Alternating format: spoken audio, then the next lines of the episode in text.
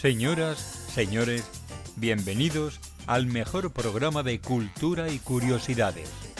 Bienvenidos a toda una amalgama. Presentado por Jesús Mora en Neo FM.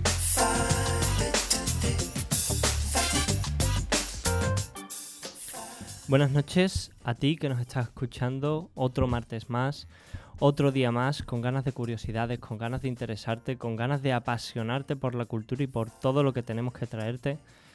Tengo que darte las gracias por otra vez pensar en nosotros, por otra vez estar escuchando este programa. Y de hecho hoy te traemos unas curiosidades bastante interesantes y seguramente te sorprenderán. De hecho contamos también con un gran equipo aquí, el cual vamos a presentar ahora mismo. Y tenemos en primer lugar a Juan Antonio Márquez. Buenas noches. Buenas noches, ¿qué tal? Bueno, Juan Antonio, creo que nos vas a contar algo sobre una figura bastante importante, ¿no? Sí, eh, se trata de Elon Musk, eh, es un empresario con mucho bagaje detrás y nada, contaré ahora algunas curiosidades y, y algo sobre su biografía. Este caballero es aquel tan famoso que ha ido desarrollando los coches Tesla, ¿cierto? Por ejemplo, Pues mira, entre otras creo tantas que cosas. además hay bastantes anécdotas en torno a ello. No sé si has estado al tanto de, de internet de un hombre que le rayaron un Tesla. Sí, algo, algo Pues leído. entonces no desvelamos más para que haya curiosidades que puedas decir. Seguimos aquí y tenemos a una gran compañera, María Roldán. ¿Qué tal? Buenas noches. Buenas noches, Fernando. Bueno, ¿qué nos traes en esta maravillosa noche de martes? Pues mira, traigo una cosa que sé que te va a gustar mucho. He aprovechado que te tenemos a ti, que eres un amante del arte, y quiero charlar sobre dos términos que están muy latentes en la actualidad en la que nos encontramos, que son los artistas y las marcas personales. Eh, voy a hablar sobre el lugar que se encuentra cada término y si son opuestos entre ellos o si son uno la evolución del otro.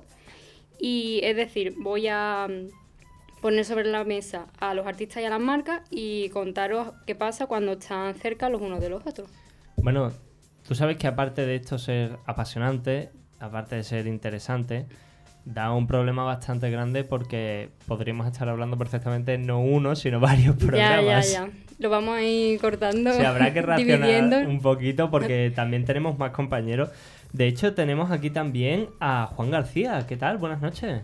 Buenas noches, Fernando. Hombre, ¿qué nos traes esta noche? Por favor, Juan. Pues nada, como tú sabes que soy un apasionado de la música y no es la primera ocasión que, que voy a hablar de este tema, voy a hablar de rock, que es algo que me encanta, de música rock. En esta ocasión voy a hablar en concreto de dos conciertos que un poco por casualidad he encontrado un hilo conductor entre, entre ellos, que además en concreto personalmente a mí me- son dos conciertos que me encantan y los artistas más. Y, y el, en, concreto lo he desarrollado en torno a cómo se esperaba que fueran un fracaso porque minutos antes eh, la falta de preparación, de ensayo, era llegaba a unos niveles que era desconcertante y finalmente se acabaron siendo conciertos legendarios. Pues mira, fíjate, aparte de que a título personal te digo que mi cultura musical es casi nula, me interesa mucho este tema, pero también por el hecho de que un concierto, claro, te lo imaginas una preparación exhaustiva, te imaginas que todo está al detalle milimétrico, y claro, si de repente dices esto, Pues no es el caso de estas dos estrellas del rock, que no voy a desvelar ni nombre Eso. de ni artista ni nombre del concierto, porque seguramente si lo digo ya por el propio nombre te creas unas expectativas que es precisamente eso, que para nada claro, y se, mejor se de adecuaban hecho... a la realidad. de- Mejor de hecho que lo mantengas ahí en secreto para que la gente nos escuche, ¿sabes? O sea, tampoco vamos a dar...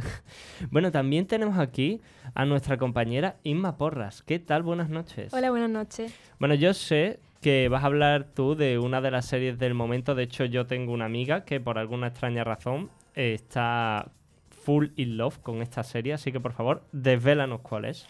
Eh, bueno, se trata de la serie Peaky Blinder y bueno, voy a hablar un poco sobre los orígenes de, de- bueno, de dónde sale la idea de, los Peaky Blinders y, y cómo em, el director está realmente relacionado con, con la, la trama de la serie por temas familiares y demás. Y, y bueno, y también contaré unas curiosidades. Bueno, mira, parece bastante sorprendente porque, a ver, sé poco. Me han dicho que es muy buena. Sí, yo no la la recomiendo. Pues mira, apuntado. Y también creo que va sobre una banda criminal o algo Exacto, así. Bueno, exactamente. Y bueno, no, simplemente que bueno, voy a contar un poco eh, de dónde esta banda realmente existió y, y, y a qué se dedicaban, cómo, cómo eran y, y, demás. Oye, pues mira, la verdad es que me deja fascinado. Si me convence y si me gusta el tema, me comprometo a ver la serie. Esperamos que sí. Bueno, pues también tenemos aquí a nuestra compañera, Alejandro Hidalgo, muy buenas noches. Buenas noches. Bueno, Alejandra, creo que mm, nos vas a hablar sobre la operación Backbone, que la verdad es que ese es un nombre bastante rimbombante. Sí, sí, a mí me encanta. Además, significa columna vertebral en inglés, que no tiene probablemente nada que ver con el caso, con la operación que voy a contar, que es una operación que data de 1938. No, mentira. 1943, perdón. Hmm. Es decir, plena Segunda Guerra Mundial. O sea, algo Nazi. Es que algo nazi. Segunda Guerra Mundial es algo nazi directamente. Vamos a hablar de nazis, vamos a hablar de James Bond, vamos a hablar de España, vamos a hablar de Sevilla. Sí, mira. Y vamos a ver la repercusión que pudo haber tenido la Segunda Guerra Mundial aquí en Sevilla. Pues te digo, no hay absolutamente nada de lo que hayas dicho que no me guste. O sea que me tienes bastante, bastante intrigado, dicho así rápido y pronto. Bueno, pasamos aquí a nuestro siguiente compañero, José Luis Ramos. Muy buenas noches, ¿qué tal? Buenas noches, equipo. Buenas noches, Sevilla. Bueno, ¿qué tal? ¿Cómo estás? Cuéntanos, ¿qué nos traes esta noche? Pues bien, yo voy a, salirme de nuevo un poco de la tangente de, lo que es lo mío, como la semana pasada, eh, para traer algo más relacionado con las ciencias naturales que con la cultura, pero que yo creo que también es de gran interés mm, popular, como es la extinción de los dinosaurios. Pues fíjate, eh, yo de chico era, a día de hoy menos, pero claro, era un obseso de los dinosaurios. De hecho, a, mis padres les traía absolutamente loco. Me compraban Larus y enciclopedias continuamente sobre dinosaurios. Entonces tenemos la misma infancia porque es mi mismo caso. Que, como, o sea, siendo niño un niño chico, lo más parecido que tenías a un dragón era un dinosaurio. Entonces, ¿cómo no te iba...? ¿Cómo no obsesionarte con algo así, sabes? Claro. Bueno, pues, eh, José Luis, ahora mismo vamos a saludar a las dos compañeras que tenemos aquí, a los mandos, nuestras dos maravillosas técnicos. Alba Canovaca, ¿qué tal? Buenas noches. Muy buenas noches. ¿Cómo estás? Pues hoy ya cansadita, que llevo aquí todo el día, pero... Mira, hemos llegado, te hemos visto trabajando, pero también sabemos que es que vas a dar lo mejor de ti para que este programa sea maravilloso. Hombre, por eso, por supuesto. Y me parece que te acompaña una tal Cristina Ojeda, ¿puede ser? Sí. ¿Qué tal? Buenas noches. Buenas noches. No escucho nada, pero bueno. Aquí estoy acompañando a Alba. Bueno, Cristina, el problema que tiene es que no escucha porque no lleva los cascos puestos. Pero ahora nos está escuchando, Cristina. Sí, sí, ya sí. Vale, perfecto. Bueno, pues esperamos que este programa sea maravilloso y tenemos un equipo estupendo que ya os lo hemos presentado. Así que vamos a empezar porque nuestro primer tema va sobre un señor, un caballero bastante conocido que seguramente sabréis quién es sin necesidad de hacer mucho hincapié en su, en su figura, que es precisamente Elon Musk. Así que Juan Antonio Márquez nos va a presentar curiosidades, una biografía, nos va a presentar una serie de cositas interesantes y pequeños detalles sobre él.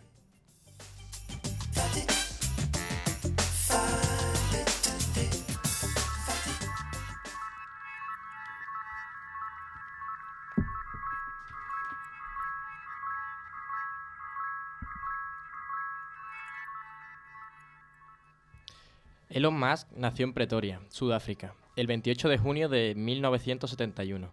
Es físico e inversionista sudafricano y nacionalizado canadiense y estadounidense.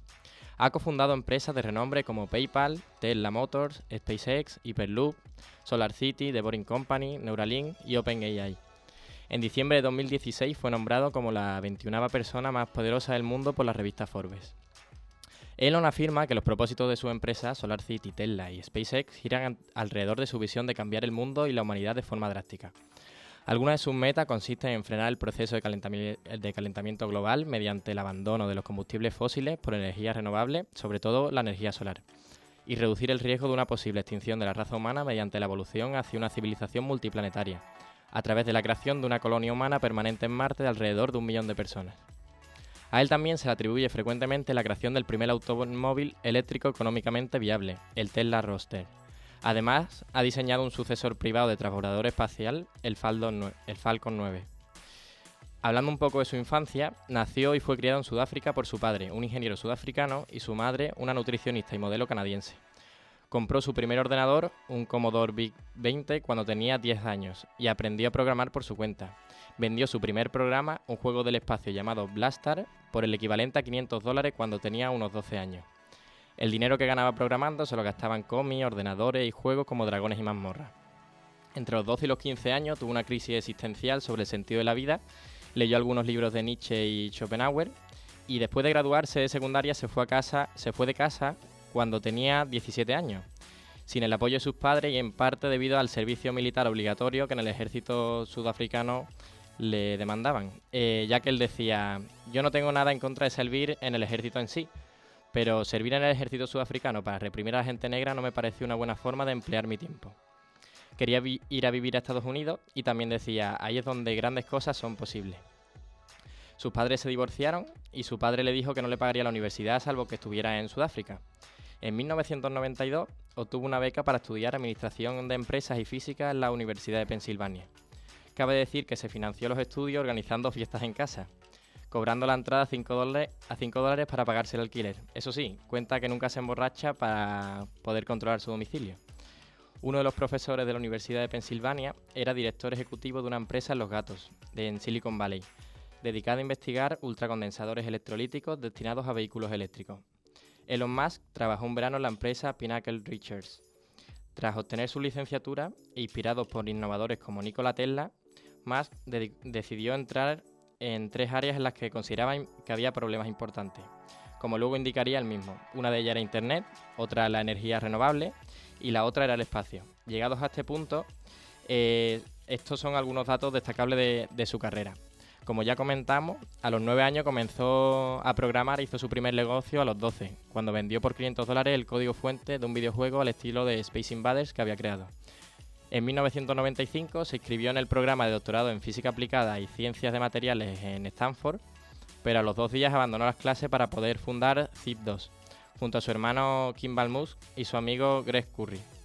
En marzo de 1999 cofundó PayPal, una empresa de servicios financieros y pagos vía correo electrónico. Consiguió un alto nivel de seguridad sin que fuera complicado para el usuario hacer la transferencia. En 2002 comenzó a investigar la viabilidad de mandar un cohete a Marte. En junio de ese mismo año, Musk fundó su tercera compañía, Space Exploration Technologies, SpaceX.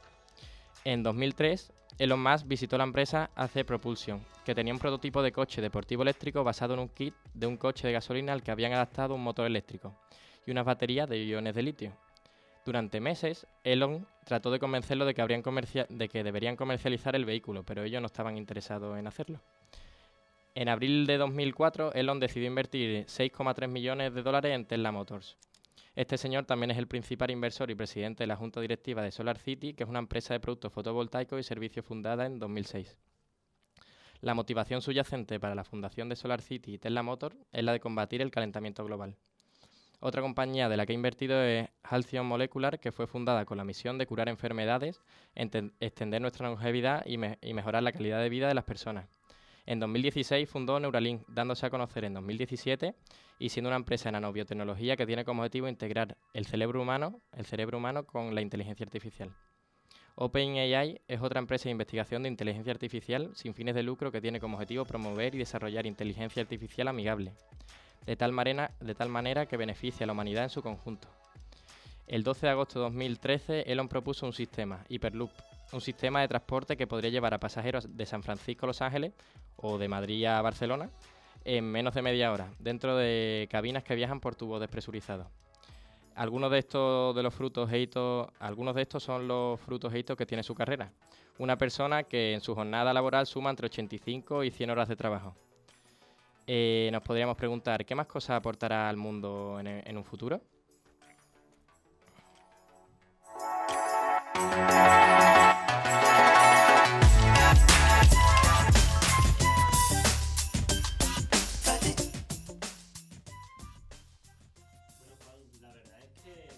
Yo la figura de este hombre lo conocía por los coches Tesla y poquito más.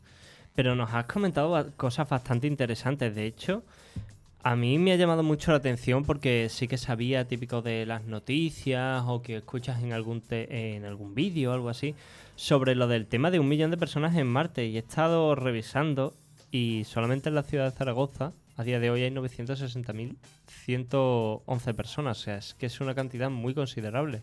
Sí, correcto. Eh, son bastantes personas, sí. O sea, pero claro, ¿cómo tiene pensado llevarse a toda esa gente? ¿Los mete en cohetes y dice, venga, alegría, para allá? O Eh, no estoy tan puesto en Mm. cómo lo hará, pero yo entiendo que como no sea por cohete, mucha Claro. forma no hay. Hombre, claro, no sé si este hombre que ha desarrollado tantas cosas pues tendrá intención de desarrollar algún tipo de aeronave que lleva muchísima gente o a una nave que pueda ir y volver a hacer distintos viajes porque es que si no se puede gastar su fortuna en eso. Sí. Eh, una de las entiendo que una de las metas de SpaceX es eso, llevar poder como decía Elon Musk, de poder llevar a gente a, a al Marte. espacio tranquilamente.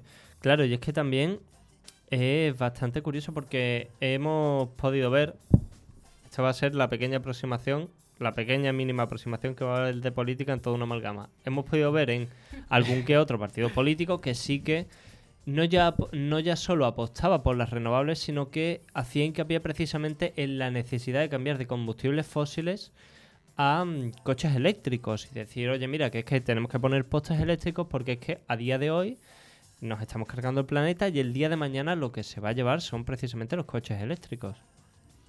Eh, sí, correcto. Lo, lo único que esto entiendo que será un cambio gradual, que, el problema es que el mundo se tiene que adaptar al cambio y, y esto no es de un día para otro. Así que, pero vamos, sí, yo también pienso que es necesario este cambio. Claro, pero también un poquito entre comillas a qué costo, en el sentido de que imagínate eres una gran empresa, has invertido ya un montón de dinero en los coches normales y corrientes de combustibles fósiles y ahora de repente Dios sabrá cuánto dinero tienes que invertir para adaptarte o adaptar todo lo que tienes a, a la electricidad. Correcto, y eso sí podría ser un factor de freno a la hora del cambio, claro, como tú dices. Claro. Bueno, Juan, la verdad es que es un tema bastante interesante y da para mucho, muchísimo debate, pero algo que también da para mucho, muchísimo debate es precisamente la asimilación de artistas y la asimilación de marcas que nos va a presentar ahora mismo María Roldán.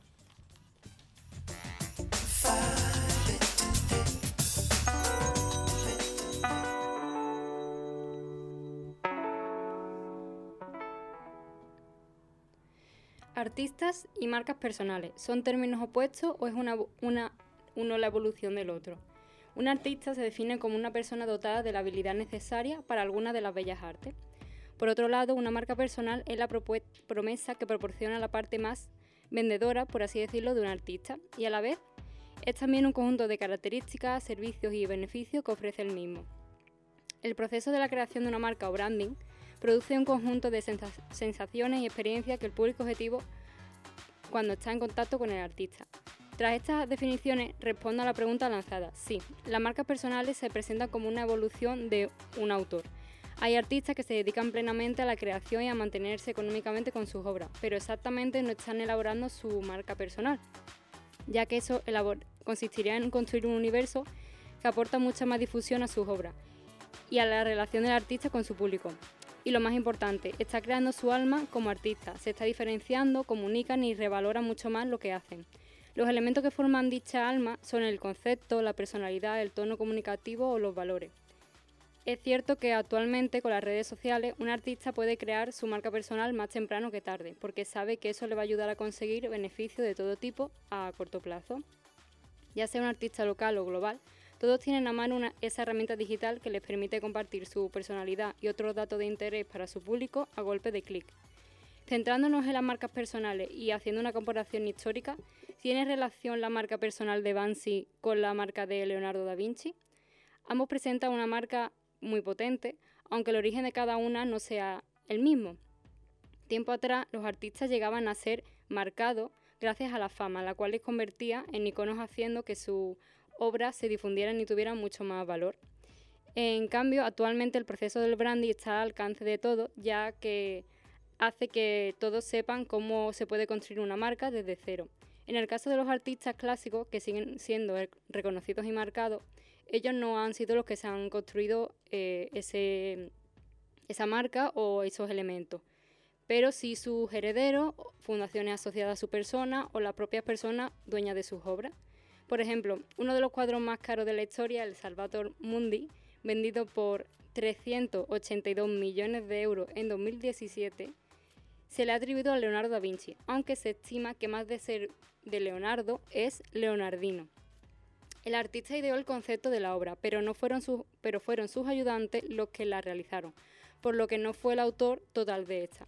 Sin embargo, la obra está marcada por el universo del artista y eso la ha hecho ser tan valiosa. Para completar el tema artistas y marca, ¿qué pasa cuando ambos términos están tan cerca que acaban funcionándose? La fusión de artistas, ya, ya posean marca personal o no, y de marca, ya sean de producto, servicio, destino u otra categoría, dan lugar al branding art, el concepto que surge cuando las marcas se integran en el sistema del arte. Este concepto tiene su origen en el pop art y su precursor fue Andy Warhol. Él pintó en 1985 la primera obra de branding art para Absolute, la marca de bebidas alcohólicas, creando así la Absolute Art Collection, un proyecto en el que muchísimos artistas han creado piezas pertenecientes a este concepto o movimiento. Otro ejemplo de branded art son el diseño del envase de botellas de agua de Cabreiro A, por ejemplo, por el ilustrador Mundo Pirú, o el grupo de música Love of Lesbian cantando Otra forma de vivir para Estrella Damm. Y sí, después de poner sobre la mesa la marca artistas y, y a la propia marca, quiero acabar con una frase que he escuchado hoy en una jornada de comunicación que dice, las marcas están muy bien, pero mejor están las cosas que marcan. Esto me lo voy a aplicar como artista y apasionada de la comunicación y espero que os sirvan mis palabras y estas últimas que son de Fernando Beltrán. Muchas gracias.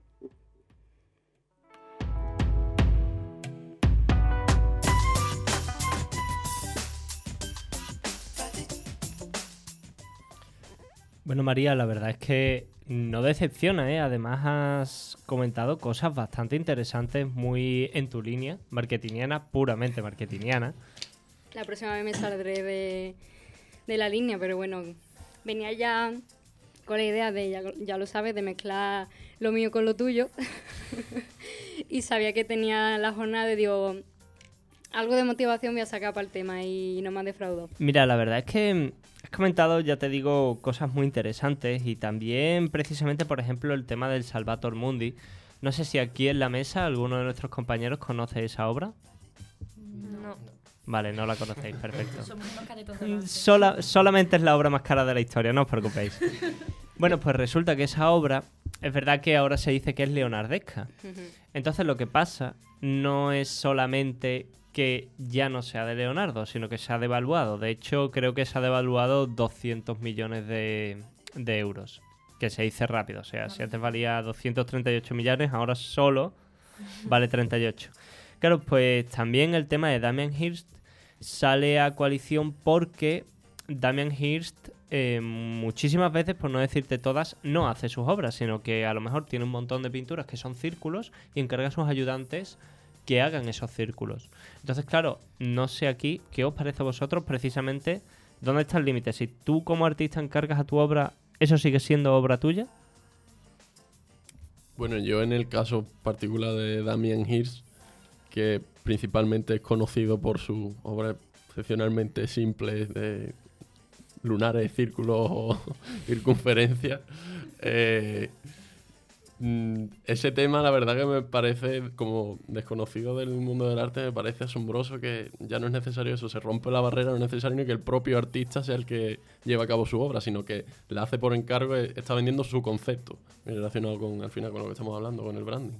Claro, al fin y al cabo, Warhol, mm, bueno, vendió, mm, vamos a llamarlo pinturas, pinturas hechas con su orina.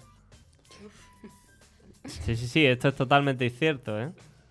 Sí. Por suerte tienen un cristal y eso no huele, A pero ver, estaba comunicando su esencia y su. nunca mejor su dicho, alma. vaya. Lo había comunicado a lo mejor Sí, demasiado. sí, ha comunicado todo lo que podía comunicar.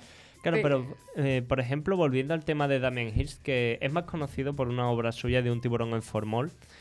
Y claro, pues resulta que mm, la habitación de hotel más cara del mundo, que te cuesta la friolera de 100.000 dólares la noche, está diseñada por Damien Hirst. Y tiene un montón de obras de Damien Hirst. Entonces, claro, ahí hasta qué punto eres tu artista y hasta qué punto eres fabricante de un producto. Sí, es fabricante de un producto. Sí, sería lo mejor branding art. Cuando ya sobrepasa el arte puro y lo fusiona con la comunicación y con el consumo, sería que constantemente está haciendo branding art, pero como la mayoría de los artistas actuales ya pues cada uno hace lo que quiere, que vamos, todo el mundo Sí, está básicamente. libre, todo el mundo está libre de derecho, vamos, que yo soy la primera que no me voy a poner barreras, pero hay cosas muy raras. Mm, Es que fíjate, hablando de lo del tema del branding y de cosas muy raras, Sí. pues claro, parece que se nos olvida siempre un poco la idea de que es que al fin y al cabo, al fin y al cabo el arte mm, no deja de ser un producto de consumo. o sea, que está muy bien que lo tengas en los museos, pero eso lo tiene que comprar alguien. Y de hecho lo de la habitación de hotel que has dicho ya mm, metería otro mm, concepto muy de ahora, que serían las experiencias.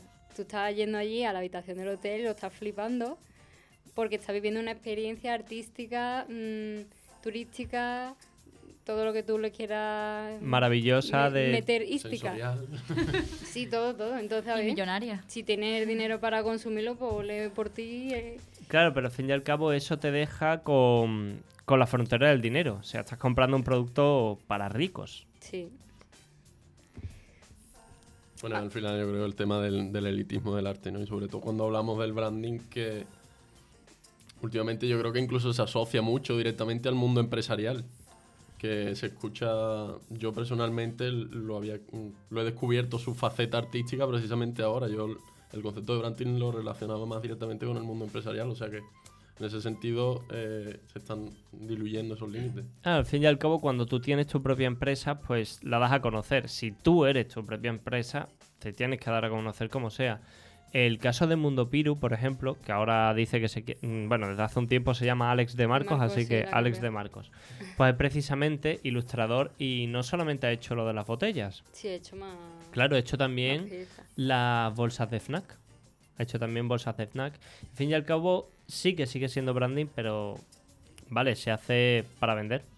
O sea, yo voy a ser un poquito pesimista para todo el mundo, pero al fin y al cabo todo termina siendo mercado. Sí, lo que he dicho que también que actualmente las redes sociales también ayudan mucho a que muchos artistas que o gente joven que dice voy a quiero ser artista, voy a eh, crear algo, voy a mm, practicar la bella la bella arte que me gusta y puede que empiece a ser artista a la vez que esté creando su marca personal porque la, la manera más mm, cercana que tiene, más novedosa para practicar o, y a la vez darse a conocer son las redes sociales. Entonces, como empiezo y, y creo ambas cosas a la vez, que al final se fusionan y son una. Totalmente. Es como un yo qué sé, contenido. Mira, yo creo que la creador. pregunta, la pregunta fácil aquí sería, eh, ¿quiénes de vosotros y quiénes de vosotras habéis ido alguna vez a un restaurante u os habéis, os habéis comprado ropa porque lo habéis visto a un influencer? Ah, yo. Y ya está. Yo, yo sinceramente, los influencers no, No es de tu. no son de, mis palo. líneas de. de Nirvana y ya está. Nirvana. Bueno, pues precisamente, no sé. Bueno, yo ahora mismo diría que no, pero seguramente algo haya caído. Claro, es que al fin y al cabo las redes sociales están en todas partes y branding, pues es Sí, necesario. Y si quieres, a ver si la parte de influenciar da coraje, dale la vuelta y di, me han informado. Me han informado. Que hay una falda monísima en tal tienda y a mí, a mí me parece maravilloso que me informen y yo voy... Y bueno, y a mí lo de la comida me encanta. Yo me, me ahorro muchísimo tiempo, a ver, me gusta investigar, pero si tú me estás contando el menú, cómo es, pues mira, yo... Claro, o sea, que no te tengas que meter en internet para buscar sitios donde Claro. comer, sino que directamente te salgan en Instagram, que eso también...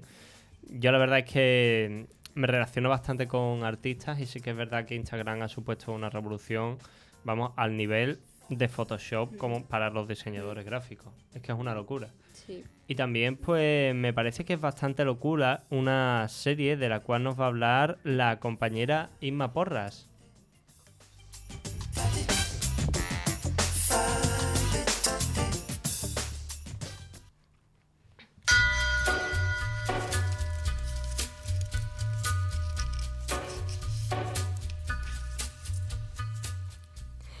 Para quien aún no lo sepa, Peaky Blinders es una serie de televisión inglesa de, drama histórico creada por Steven Knight y emitida por la BBC. La serie está protagonizada por Cillian Murphy y se centra en una familia de, de irlandeses, de origen gitano establecida en Birmingham durante los años 20. Eh, los Peaky Blinders fueron una pandilla criminal de, Birmingham, Inglaterra, durante el periodo de la Gran Guerra, asociada a una innumerable cantidad de delitos, como son los robos, apuestas ilegales y tráfico, durante 1890 y 1900, aunque en la pantalla los hechos que ocurren son posteriores a la guerra. Los miembros de esta pandilla llevaban un, atuendo característico, eh, con chaquetas a medida, abrigos de, con solapas, chalecos con botones, botas de cuero y gorras planas con visera. Fue una de, muchas pandillas juveniles urbanas en aquella época y para el asombro de muchos, el líder de, la banda no era otro que eh, Billy Kimber, que es el personaje al que vence Tommy en la, primera temporada, Tommy Shelby, el protagonista. En la vida real, eh, Kimber era alguien con quien mejor no cruzarse, era alto, fuerte y carismático y no tenía miedo a nadie, pero la mayoría sí que le temía a él. Lideraba a los Birmingham Boys, que es una pandilla, era una pandilla muy peligrosa de, ladrones y matones. Después de la Primera Guerra Mundial se hizo con las Protection Rackets, que, bueno, que es la protección de los que los gáseres ofrecían a los corredores de apuestas en los hipódromos ingleses. Nacido en Birmingham, era, al igual que Tommy Shelby, el segundo de cuatro hermanos, tres chicos y una chica. Knight, el, director, eh, tuvo la idea de Peaky Blinders a partir de las historias que sus padres, niños criados en Small Heath, que es donde se desarrolla la serie, eh, una zona del sureste de Birmingham, les contaba de niños. Mis padres tenían conexiones eh, con corredoras de apuestas ilegales, como mucha gente en estos días, reconoció el guionista en un reportaje sobre la tercera temporada de la ficción. También dice que sus padres eran niños cuando vieron esas cosas y que él era también un niño cuando se las contaron. Se puso como objetivo confeccionar una historia basada en leyendas familiares y hechos históricos. También dice que, bueno, que es una ficción tejida en un escenario real con una gran belleza dramática y cinematográfica, pero que por razones muy inglesas ha quedado eh, consignada a los libros de historia. Esto lo declaró en 2013 en el Birmingham Mail. Eh, él lo tuvo fácil en su tarea y, bueno, la relación de, entre esta banda y el creador de la serie son más estrechas de lo que crees. Eh, los tíos de su padre fueron Peaky Blinders, también el personaje de Polly Gray, que está interpretado por Ellen McCrory, está basada en la tía de su progenitor. Aunque es uno de los elementos más característicos eh, de los Peaky Blinders, que es la gorra de visera plana, el, el historiador Carl Chin, cuyo foco de estudio es Birmingham, desmiente que se cosieran cuchillas a las gorras, ya que por aquel entonces eran demasiado caras. También comenta que a pesar de, de esto, la brutalidad que podemos apreciar en la serie no es solo ficción, sino que los Peaky Blinders originales actuaban de, de una forma muy parecida. Otro elemento sin el cual la serie no sería lo mismo eh, son los peinados que llevan los miembros de la banda. Los Chiavo, que es la diseñadora de vestuario y peluquería, declaró que, mm, que se inspiró en un libro que se llama Crooks Like Us, que, bueno, que es un catálogo de imágenes reales de los criminales más notorios de diferentes ciudades que llevó a cabo la policía de Sydney, en los años donde se salió el emblemático corte de pelo. Aunque a nosotros nos encante, los propios actores reconocen que les costó bastante, concretamente una semana, asimilar eh, el tener que llevar esos peinados. Y el propio protagonista declaró que, que es el elemento de su personaje que más odia, ya que cuando, cuando lleva este corte de pelo no puede salir a la calle sin, sin ser reconocido. Ahora voy a contar algunas curiosidades sobre, sobre la serie. Y bueno, la principal es que, como ya he comentado, eh, Bill- Tommy Shelby es un personaje ficticio, pero eh, Billy Kimber sí que, sí que existió de verdad. También eh, Darby Savini, que es interpretado por, por, Tom, por Tom Hardy, es otro personaje que, que existió realmente, que era un criminal asentado en Londres y uno de los grandes rivales de, de Kimber. Después tenemos que los actores eh, que interpretan a John Shelby y Michael Gray eh, son hermanos también en la vida real. Y, bueno, hay que decir que, mm, que Joe Cole, que es el que interpreta a John Shelby, eh, inició su actuación antes que su hermano.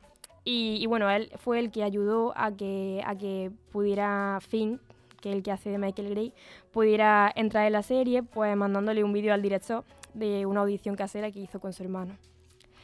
otro dato curioso es que David Bowie era un gran fanático de la serie.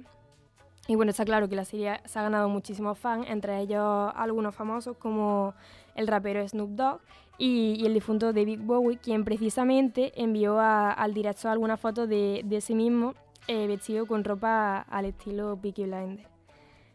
Eh, bueno, otro dato es que aunque el, el show esté, mm, esté basado en, en Birmingham, la mayoría está filmado en Liverpool. Esto se debe a que en Birmingham eh, ha cambiado mucho en el último siglo y no hay demasiados lugares en la ciudad que se vean como se veían cuando los Peaky Blinders eh, merodeaban cerca. Bueno, otro, otro dato curioso es que eh, no sé si, si habéis visto la serie, pero si la habéis visto sabréis que es casi imposible, o sea, te apetece nada más verla, eh, fumarte un cigarrillo de, todo lo que fuman. Y es que em, se fuman alrededor de 3.000 cigarros en cada temporada. Y bueno, como el protagonista no fuma, eh, pero su personaje Tommy sí, eh, como la mayoría de los personajes de la serie, pues mm, usa cigarrillos de hierba, que son cigarrillos que son totalmente naturales y no contienen ni tabaco ni nicotina. Y los fabricantes de estos cigarrillos pues, pues informaron de que se usan más de 3.000 por cada temporada. Y por último, hablando de, de personajes de la ficción que realmente existieron, también eh, tenemos que mencionar a los Billy Boys, que era otra banda que, que realmente mm, también existió, que bueno, aparece ya en la quinta temporada, en el segundo episodio por primera vez. Y bueno, era una banda escocesa cuyo líder es Jimmy Ca- McCavern en la, en la ficción, pero que en la vida real, como no podía ser de otra forma, pues el líder se llamaba Billy, por supuesto.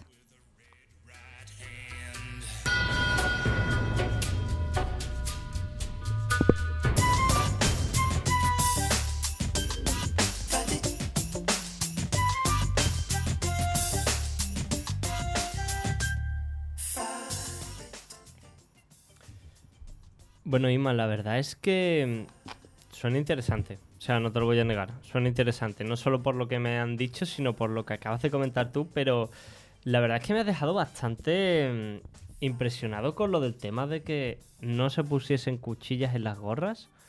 Ah, O sea, bueno, ¿en qué, ¿en qué momento es buena idea ponerte cuchillas en las gorras? Claro, es que realmente sobre eso hay teorías. em, claro, tú no, a lo mejor no has visto la serie, no, ahora mismo no. Pero en la visera de la, mm, de la gorra, pues en la serie, en la ficción, pues se, se ponían cuchillas para dejar a la gente.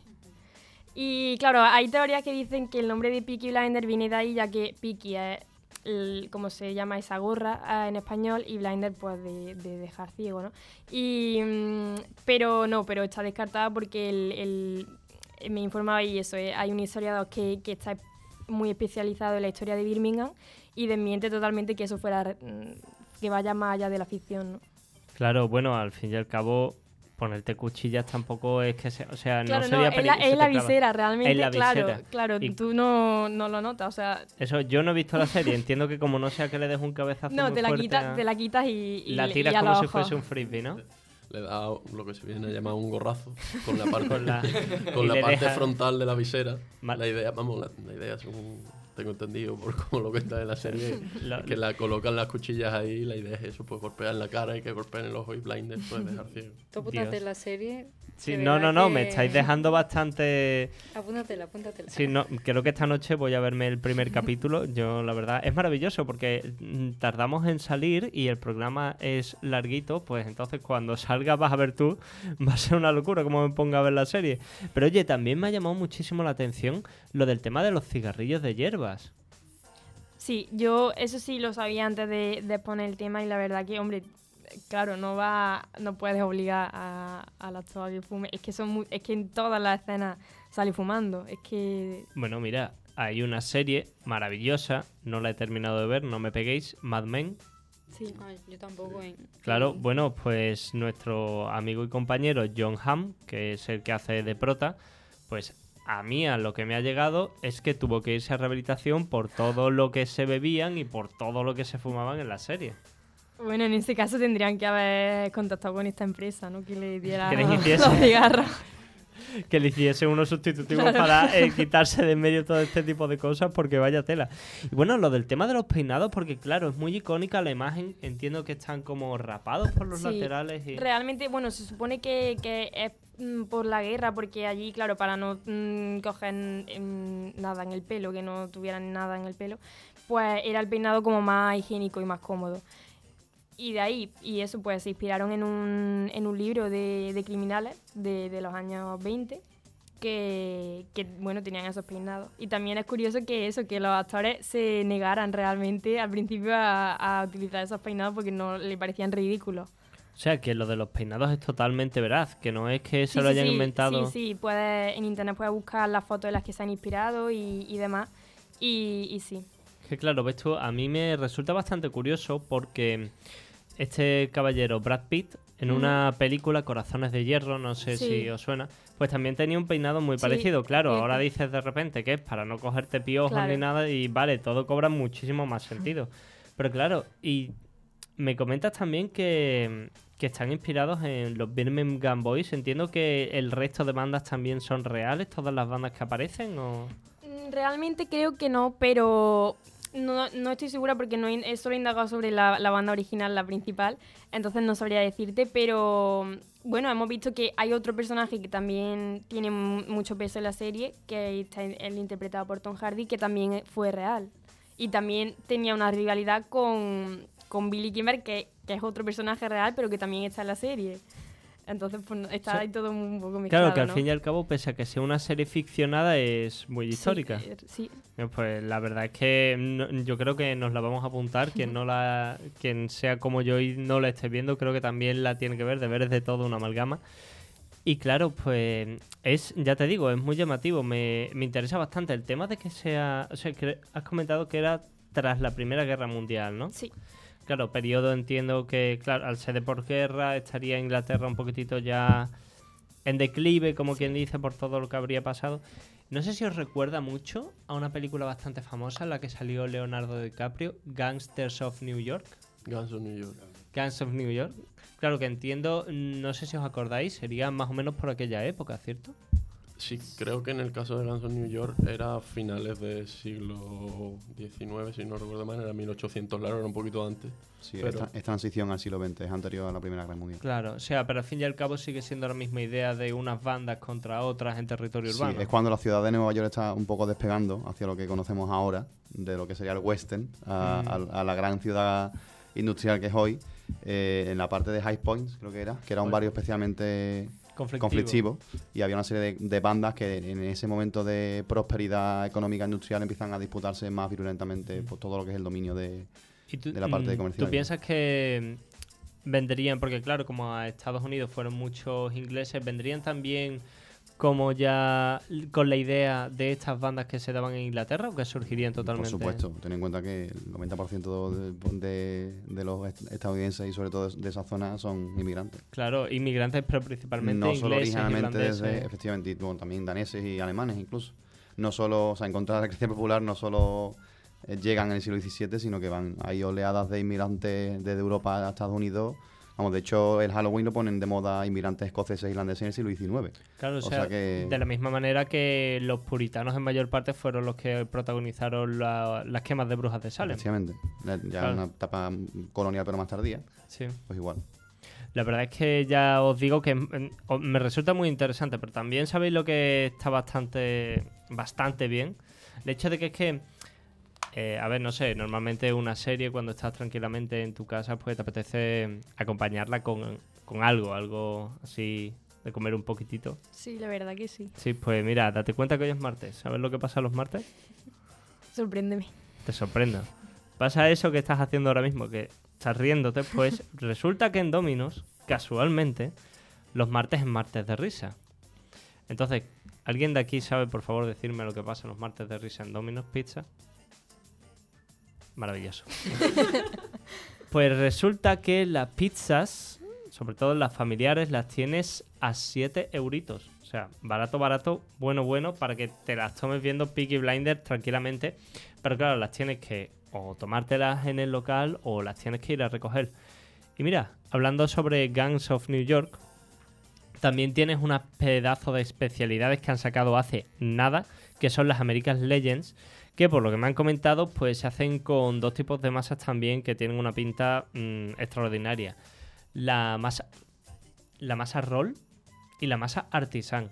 Así que yo recomiendo encarecidamente, porque es que tenéis muchísimos lo- locales por aquí por Sevilla, que vayáis a todas partes, que vayáis a Domino's Pizza, que os pilláis una pizzita ahora y que veáis Peaky Blinders tranquilamente, o que sigáis escuchando toda una amalgama. Porque de hecho, ahora mismo Alejandro Hidalgo nos va a hablar sobre la operación Backbone, que nos ha comentado que tienes cosas muy, muy, muy nazis.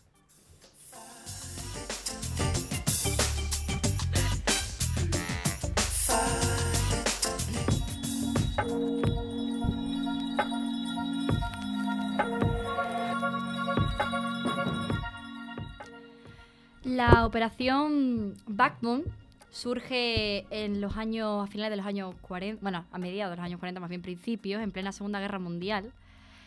Y me pareció muy curiosa porque junta tres cosas que no me esperaba, que son James Bond, la Segunda Guerra Mundial y España. Son tres conceptos un poco antagónicos porque, como sabemos, España fue no beligerante durante la Segunda Guerra Mundial y, bueno, James Bond, al fin y al cabo, es ficción. Pero bueno, aunque no lo parezca, estos tres conceptos se juntan en la operación Backbone, que sí es una operación real, tan real como la vida misma. Y para ello tenemos que viajar a Estados Unidos con Churchill, o Churchill, nunca sé cómo se pronuncia, que fue con Roosevelt a estudiar una propuesta que hizo Stalin para abrir otro frente en Europa para detener el avance de los nazis y acorralarlos. El plan fue diseñado por los británicos y partía de un supuesto. Tras el desembarco aliado, en las colonias francesas norteamericanas, los alemanes intentarían alcanzar el estrecho de Gibraltar. Pero para cuando esto ocurriera, los aliados ya se habrían consolidado en la zona francesa de Marruecos. Solo tendrían que invadir la zona española. La operación se pondría en marcha en el caso de que los alemanes cruzaran los Pirineos. De este modo, los aliados tendrían 14 días para prepara- preparar su ataque al Marruecos español y 30 más para ocupar la colonia. El Black Backbone contaba también con la oposición de las tropas españolas en Marruecos a una ocupación aliada y con la pérdida de Gibraltar o con su neutralización como base a causa de los ataques aéreos o artilleros. Los aliados sabían que España no resistiría mucho al ataque alemán debido a la posguerra que devastaba el país. En el caso en el que España se uniera al eje, se, se limitaría a defensa y operaciones de apoyo. Con esto me refiero al ejército español, que como sabemos estaba en una época bastante delicada después de una guerra civil tan catastrófica. Uno de los problemas principales era que los mapas de la Primera Guerra Mundial se habían quedado anticuados, así que planear cualquier operación era prácticamente imposible. Así que, es más, algunos aviones de algunos aviones británicos volvían a tierra con las bombas que planeaban tirar porque los mapas no correspondían a la realidad. Para ello, el contraalmirante británico John H. Gottfried y su eh, ayudante en el Servicio de Inteligencia Naval, Ian Fleming, autor años después de las novelas de James Bond, contactaron con un prestigioso geógrafo de la Universidad de Oxford, Kenneth Mason, que había creado un nuevo organismo que proporcionaba a los aliados nuevos mapas. Los mapas se encuentran a día de hoy en la Universidad de Princeton y de Texas. Y hay mapas tanto de Sevilla, de Valencia, de Cádiz y de muchas otras ciudades españolas. Es más, hace relativamente poco que Estados Unidos ha gritado el secreto que tenían estos mapas, porque claro, estaban en guerra y no podían saber esta operación B a la operación Thor, que ya explicaré más adelante. Pero bueno, los aliados tenían tres objetivos principales en esta operación Blackburn, que era la toma de Tánger y Tetuán, avanzando hacia el norte con una fuerte cobertura aérea, la toma de Ceuta, con un desembarco a 20 kilómetros al sur de la ciudad y, de ser posible, un lanzamiento de paracaidistas también al sur, mientras se bombardeaba intensamente la ciudad. Una masacre, vaya. Y tercero, la toma de Melilla y de su aeropuerto avanzando desde el este. ¿Qué pretendían con esto? Pretendían llegar a Andalucía y así proteger Gibraltar de las manos del eje. Para evitar un contraataque desde la península, la flota, la flota británica bombardearía toda la fachada sur de España, desde Cádiz hasta Almería, concentrándose en puntos delicados como Málaga, Ronda o las inmediaciones de Gibraltar. Quedaba la incógnita de un movimiento relámpago de los alemanes en auxilio de sus aliados, incógnita que se despejaría en cuanto diesen comienzo las operaciones en Italia. Con los aliados en Sicilia, Hitler no podía permitirse el lujo de abrir un nuevo frente. De todas formas, Hitler estaba muy ocupado en la campaña de Oriente tras perder Stalingrado. Esta operación era un plan B por si la operación Torch no salía adelante. Nunca se llegó a realizar, pero siempre estuvo sobre la mesa de Churchill por si había que ponerla en práctica en cualquier momento. La operación Backbone se clasificó como secreto de Estado, hasta que medio siglo después fue redescubierta en los archivos nacionales de Estados Unidos, entre toneladas de papel y polvo. Así es, como la historia nos da una lección nuevamente de lo que pudo ser, pero nunca fue.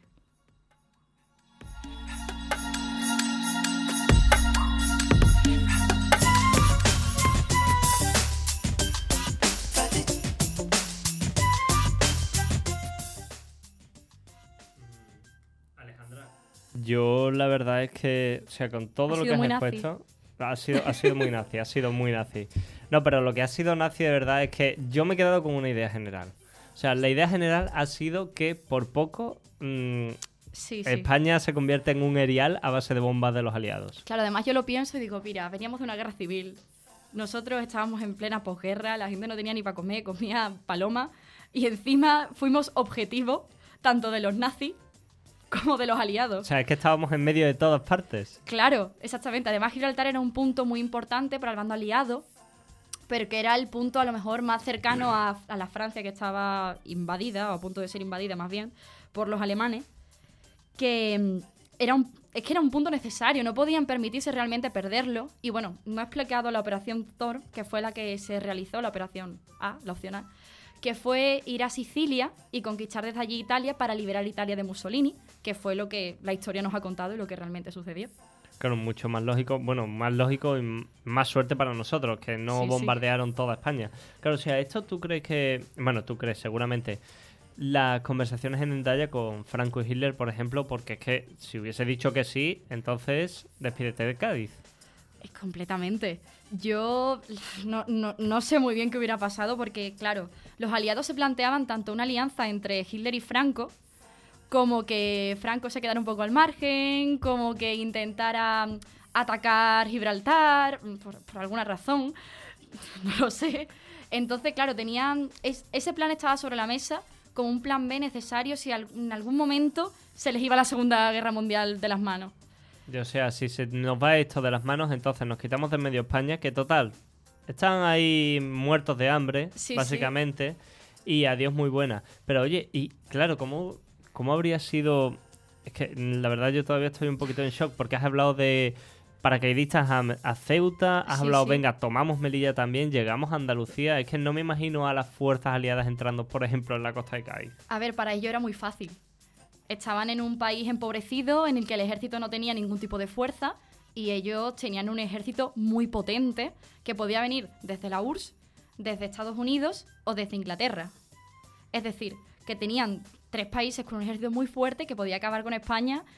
Mm, Esto lo he sacado de un TFM, de un señor historiador de Madrid.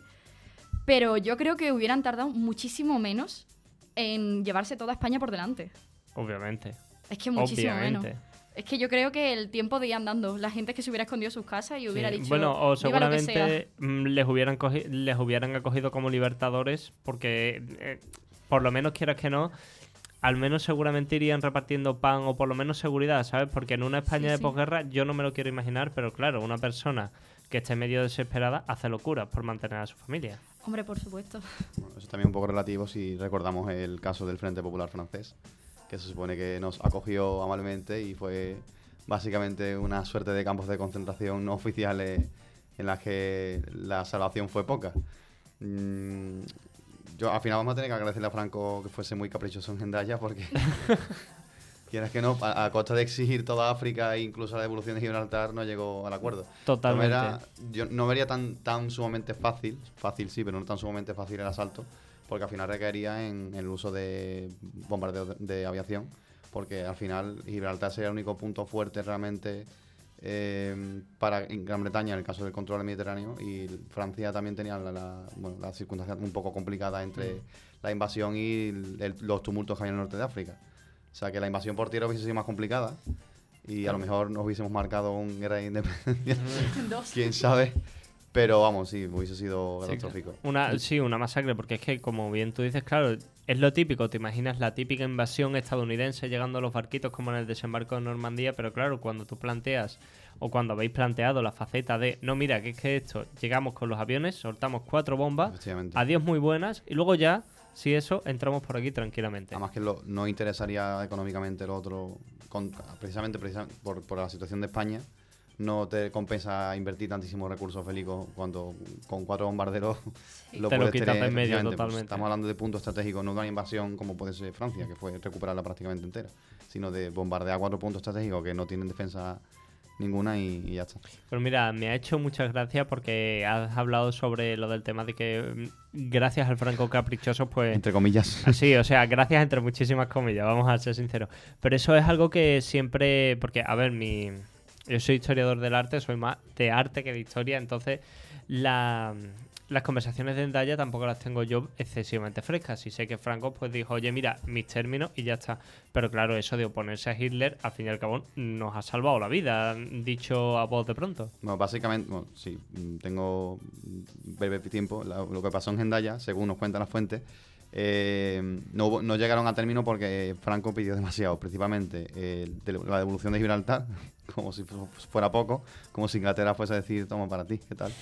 Eh, prácticamente la recuperación de todo el control de la, de las colonias mm, del norte de África, no solo Marruecos, sino Tánger y vamos, Argelia y demás y luego que prácticamente Alemania pagase los costes de la recuperación del país, tanto a nivel de suministros como de, de recursos, básicamente de todo. O sea que España entrará en eje a condición de que Alemania se hiciese prácticamente cargo, casi de manera directa, de, financiar la recuperación del país, además de devolver lo perdido en África y, en Gibraltar. A ver, veo bastante comprensible en el sentido de, oye, mira, si me, la voy a, si me voy a jugar el cuello, por lo menos que me repercuta algún beneficio. Y otra cosa que también me ha... que también llama muchísimo la atención es lo que has comentado sobre el tema de los mapas. Sí, sí, lo de los mapas es impresionante porque, claro, España, el siglo XX y XIX de España es una locura. Es una locura. Entonces, claro, los mapas cambian mucho, los, puntos estratégicos, los sitios en los que pueden desembarcar, los sitios en los que les viene mejor hacer un bombardeo, donde hacen más daño, pues cambian un montón. Y me, me dio mucha... me- es que me gustó un montón que, que tenga que ver algo con James Bond, no sé. Me gusta simplemente. Y me parecía que tenía que meterlo. Y además es que eso, eso han estado hasta hace nada siendo secreto. Y nadie estaba en una universidad perdida allí por Texas. Y nadie se ha preocupado en mirarlos hasta que un español hace poco que estaba estudiando allí dijo, ostras, esto está aquí. A lo mejor deberíamos verlo. Y lo publicó hace unas tres semanas o por ahí el Diario de Sevilla. Y así fue como... ¿Cómo llegó a tus como manos? llegué a mis manos. Pues mirad, os voy a contar también una anécdota porque vi hace relativamente poco parte de un documental, no me acuerdo el nombre, sinceramente, que era mm, eh, judíos sobrevivientes, supervivientes del holocausto que estaban juzgando a un señor porque decían que era Iván el Terrible, que era como mm, jefe de torturas, por decirlo de alguna manera, de un campo de concentración. Claro, ¿qué pasa? Este señor vivía de lujo en su casita en Estados Unidos.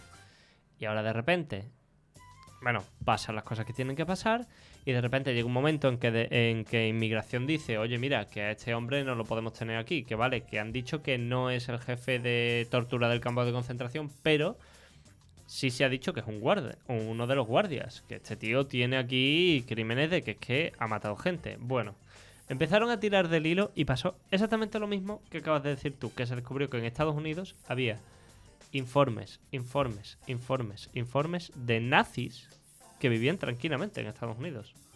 Claro, precisamente porque decían que en ese momento los comunistas eran, vamos, un problema y que ¿quién hay más anticomunista que un nazi?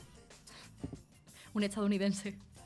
Ahora, ahora, los estadounidenses de ahora, pero fíjate, la gente, volviendo al tema del arte, la gente acogió con buenos ojos y se desvivía por las obras de Jackson Pollock. Y Jackson sí. Pollock era, si no fíjate, Picasso. O Sí, Diego. Rivera. Totalmente. Además, bueno, después la Guerra Fría. Sí, sí, sí, la verdad es que, vamos, una, una locura totalmente. O sea, llegamos aquí a la conclusión de que es que. Mm, de que España hubiese sido total y absolutamente un erial con ese plan B, pero al fin y al cabo, ¿por qué no haberlo ejecutado desde el principio? Si era relativamente fácil, España estaba en las últimas después de. La verdad, no lo sé. no lo sé. Tendría que hablar con Roosevelt, con Churchill y con Stalin, pero está un poco complicado. Entonces, supongo que para ellos serían... Claro, es que como España realmente no estaba metida en la guerra, pues era como meterse con un país que como no estaba, pues Directamente. Sí, es que no estaba. Por eso le pasa con los países neutrales que quieras que no. mm, Están ahí, no puedes... Tanto por voluntad Claro. propia como no, te ves al menos suministrando recursos o haciendo de intermediario. Es una posición Mm. un poco a caballo entre lo buscado y lo obligado, por así decirlo. Claro, pero la, división azul española creo que Por fue ejemplo. a, a combatir eh, con los nazis. Sí. Claro, ¿ves tú? O sea que al fin y al cabo sí, pero ves precisamente por eso, aunque sea neutra- neutral, aunque hubiese sido neutral, hubiese sido más fácil buscar una excusa cualquiera, que al fin y al cabo... Bueno, lo espero hicieron con el Maine, así que... Sí, lo- espero que los estadounidenses, no nos escuchen, pero son unos maravillosos artistas en encontrar excusas para hacer cosas no muy buenas en otros países, así que... Pero bueno, la verdad es que pena, no sé. Le teníamos pena, no sé. les daríamos pena. Es que- Pobrecitos están ahí Pobres españoles. comiendo cebollas para sobrevivir. Pobrecitos míos. Además, a mí me, me llama la atención también la- las exigencias de Franco, ¿no? Que al final, eh, bueno, Alemania eh, participa activamente en el bombardeo en la guerra civil en España, como es el caso de Guernica, la Legión Cóndor y demás, pero luego se lo reclama, ¿no?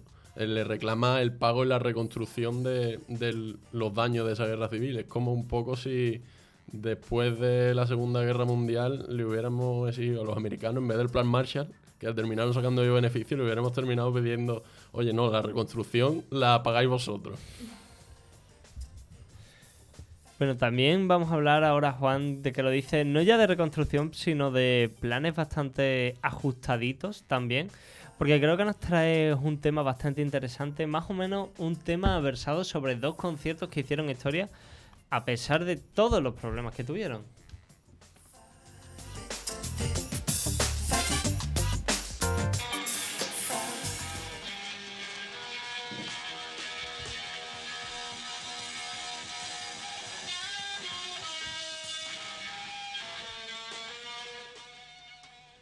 ...18 de agosto de 1969.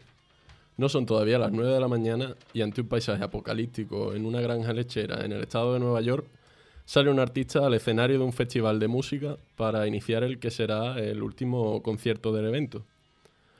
El panorama al que se enfrenta es el de una zona arrasada por la lluvia y el fango, enterrada entre restos de basura, tiendas de campaña, carpas, sacos de dormir y toda clase de desperdicios, hasta tales niveles que las autoridades locales, al finalizar, al finalizar este festival de música, terminarían declarando el espacio como zona catastrófica. También, por si fuera poco, cabe destacar que el público asistente era 16 veces menor al, que, al total de asistentes a, a todo el festival. Por si fuera poco, el artista comienza anunciando el cambio del nombre de la banda de la que forma parte y da comienzo a un recital en el que se va a disculpar en repetidas ocasiones por la falta de ensayo que caracterizará su actuación y también por otros problemas técnicos como micrófonos mal colocados, la desafinación de la guitarra de uno de los músicos y un repertorio de, de temas que ni los propios artistas dominan.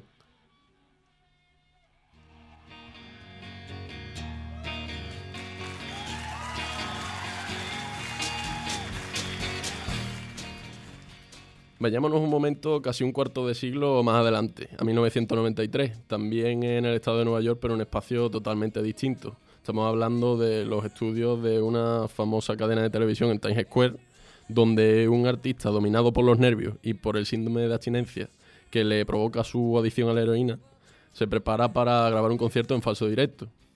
La falta de ensayo en este caso también es un escollo a tener en cuenta y trae un repertorio compuesto por temas que principalmente son canciones versionadas de otros artistas y una recopilación de, podríamos decir, las caras B de que pasaron más desapercibidas entre sus discos. Los propios productores y promotores del concierto tienen ver- verdadero miedo, el irritable carácter del líder del grupo.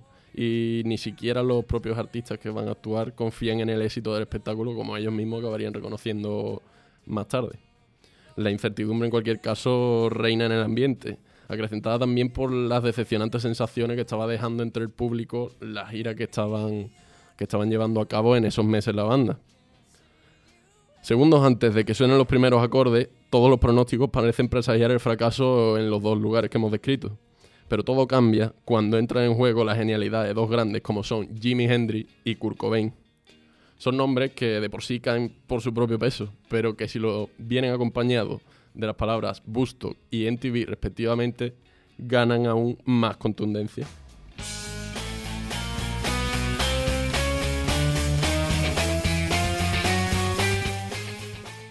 Ese desenfreno de drogas, sexo y rock and roll que fue Busto 69 cerró su paso a la historia con la actuación de su artista de mayor caché, Jimi Hendrix. Era el tercer y último día y tras una larga noche de conciertos llegó un amanecer, incierto y caótico marcado por las intensas lluvias y el desastre organizativo que fue característico de todo el festival, pero que salió sorprendentemente bien para la magnitud de las cifras de público y asistentes que estaban manejando. Lo primero que dijo Hendry nada más coger el micrófono fue literalmente, nos gustaría aclarar algo, nos cansamos de, de Experience, nos estábamos volviendo locos, así que decidimos cambiarlo todo y usar el nombre Gypsy Sun and Rainbow.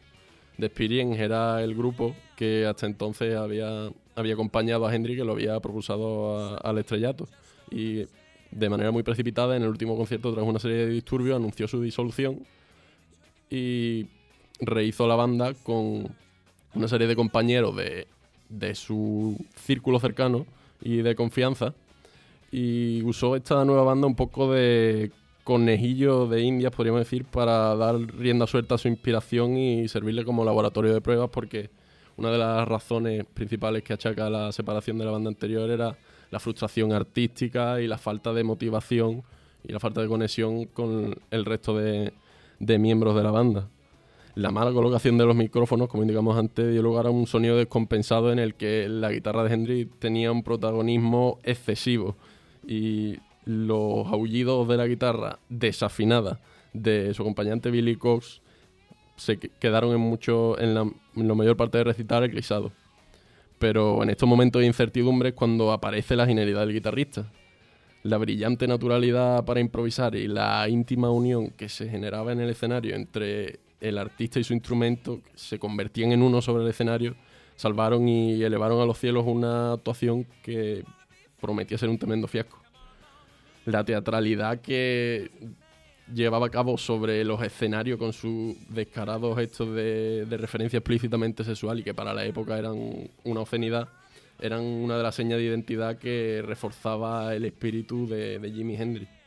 El show en concreto además fue una reivindicación personal de sus raíces afroamericanas y cherokee, como lució en su en el, en el atuendo que llevaba con su camisa de flecos, vaquero y la pasada, y también en la manera en que escogió el repertorio de temas, mm, marcado por las influencias del power jazz y rhythm blues, que son dos géneros característicos de la música afroamericana de la época. Fue una sesión desatada donde reinaron la improvisación y el desgarro de la saturada guitarra que culminó con la inconfundible versión del himno de los Estados Unidos de Hendrix.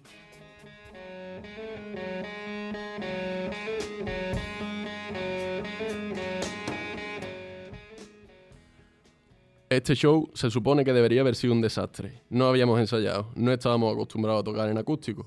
Hicimos un par de ensayos y fueron horribles. Todo el mundo estaba de acuerdo. Estamos de nuevo en los estudios del NTV de Nueva York. Y estas palabras no son mías, sino de los propios integrantes del grupo Nirvana. Convendría explicar que el- en los años 90, a lo largo de los años 90, la NTV desarrolló una serie de conciertos que denominó Unplugged, en inglés desenchufado, que consistían en una serie de recitales en acústico, llamando a las principales estrellas de, de la época o a viejas glorias o los principales artistas del panorama mainstream en horas bajas, por lo que tenía una reputación, digamos, un poco dudosa, lo que había hecho que, que Kurt Cobain y Nirvana en varias ocasiones rechazaran la posibilidad de colaborar con este evento, pero finalmente, finalmente accedieron. De nuevo, la falta de ensayo, la poca preparación y los nervios formaron un cóctel explosivo que estaba a punto de estallar al inicio del concierto. Pero según iban corriendo los minutos, los artistas fueron poco a poco despojándose de esas dudas y esos nervios y sintiéndose cómodos, tanto consigo mismos como con el resto de la banda. Además, con la colaboración de los que ellos mismos reconocen como uno de sus ídolos de la adolescencia, los Meat Puppets. Lo que convirtió este concierto en un auténtico mito no fue tanto su valor puramente musical, sino su grado de honestidad. Es muy autoconfesional. En otoño de 1993, Nirvana había lanzado el que sería su último disco, eh, Inútero, con gran éxito de venta. Pero la gira, todo lo contrario, estaba siendo una auténtica decepción para los fans al ver a un Kurt Cobain apagado, desganado y sin mucha de la energía que lo había convertido en el admirado icono rebelde entre los adolescentes. Si en el año 92, en la gira de Nevermind, destrozaban guitarras y amplificadores en sus números, en el año 93, en la gira de Inútero, pues se veía un Kurt Cobain frente al micrófono totalmente inexpresivo. Sus problemas de salud, la drogodependencia y el estresante ritmo de vida al que estaba siendo sometido por parte de su sello discográfico le, forzaron a una situación que le dejó totalmente desbordado. Esta imagen, que es la que presentaba en los conciertos, distaba mucho de la que siguen ofreciendo los medios de comunicación, como la propia NTV, de una banda que vendían como un símbolo del, espíritu inconformista del género grunge y la desbordante energía de la que habían hecho gala a lo largo de su carrera.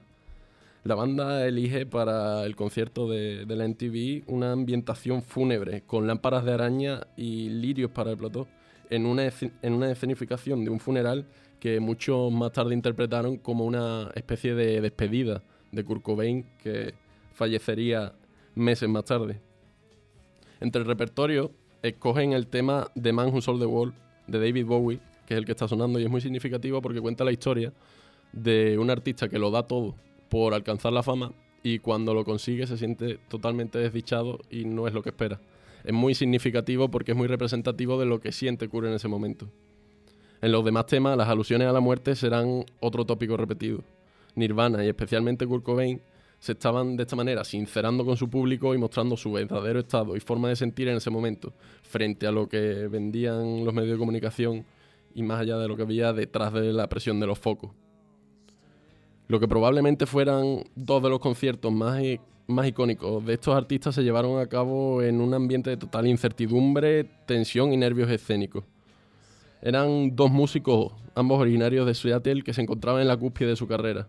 Dos artistas que en cuestión de meses acabarían perdiendo, acabarían perdiendo la vida, uniéndose al famoso Club de los 27 dos emblemas de sus respectivas generaciones que inspiraron a la juventud de la época en forma de vestir, en el espíritu de la denuncia social e inconformismo y que marcaron el ritmo de la tendencia musical del momento. Dos leyendas que, en definitiva, hicieron historia esos días y engrosaron aún más sus palmarés como dos de los grandes de la música rock.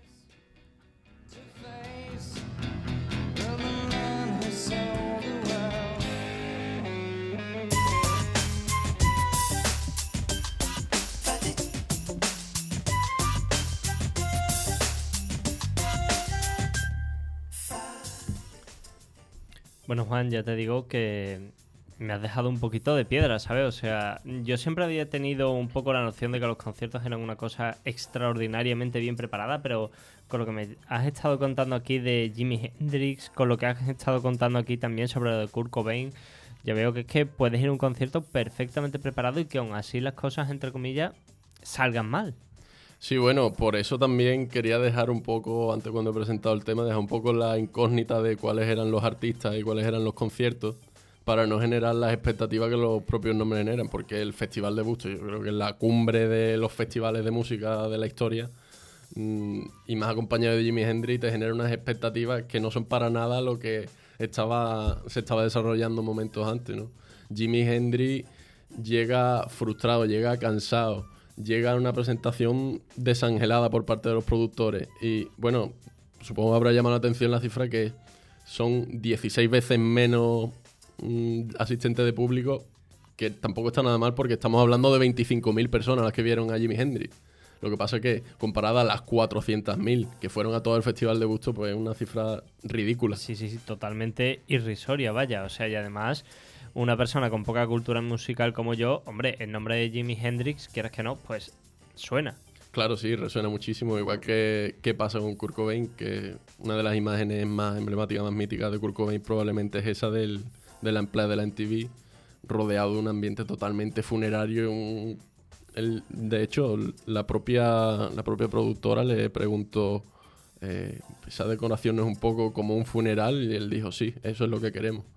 Además, eran, por si fueran pocas las coincidencias entre ellos, eran dos personajes muy enigmáticos en su vida, en su vida privada y que la, la opinión que, la concepción que dominaba entre el público era... Mm, muy dictaba mucho de lo que era en realidad. Había mucho prejuicio precisamente por eso, por la imagen que se vendía de ellos.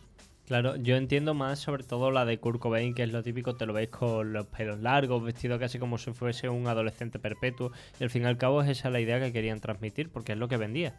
Claro, era, como he dicho, era su manera un poco de, sincerarse y decir, este soy yo, eh, necesitaba de alguna manera una vía de escape porque estaba sometido, a pesar de que mm, lo llevaba una discográfica independiente, que a priori no es las grandes multinacionales que pueden imponer unos ritmos o tengamos determinados prejuicios, pero esta discográfica independiente en concreto los machacó, o sea, el grupo entero los machacó en esa gira de, a nivel de prensa, de conciertos, de gira, totalmente. Hombre, es que si tienes una estrella de rock es, a ver, yo lo entiendo y veo como lógico que es que, oye, mira, el rock está de moda, tienes una estrella mm, que es que lo conoce la gente del mundo entero, explótalo como puedas, pero claro, al fin y al cabo te encuentras que pasan este tipo de cosas, que luego ya pues la gente no puede soportar los niveles de estrés, los niveles de trabajo y lo que es normal se tiran a las drogas.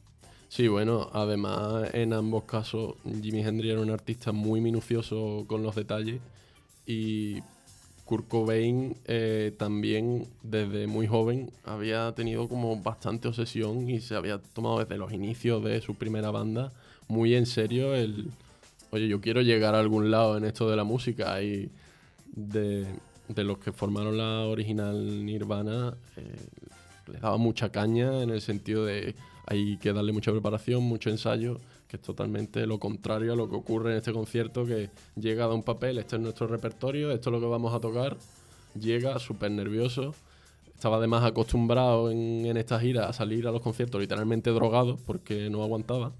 Y, y, aquí llega y a mí me parecen muy poderosas las imágenes que se le ve realmente los gestos de, de una persona con el mono. O sea, e, es, muy significativo. O sea, pues a ver, ya mm, metiéndonos en terreno farragoso, ya tienes que ser bastante bueno en lo tuyo si estás con el mono y aún así sabes tocar y emocionas a tantas personas.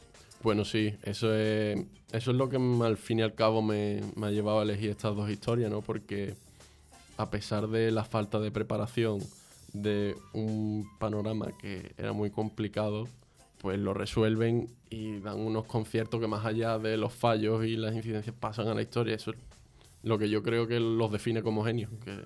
al fin y al cabo también, precisamente esa definición como genios en este tipo de aspectos son esas personas que no solamente son buenas, sino que saben adaptarse a las circunstancias.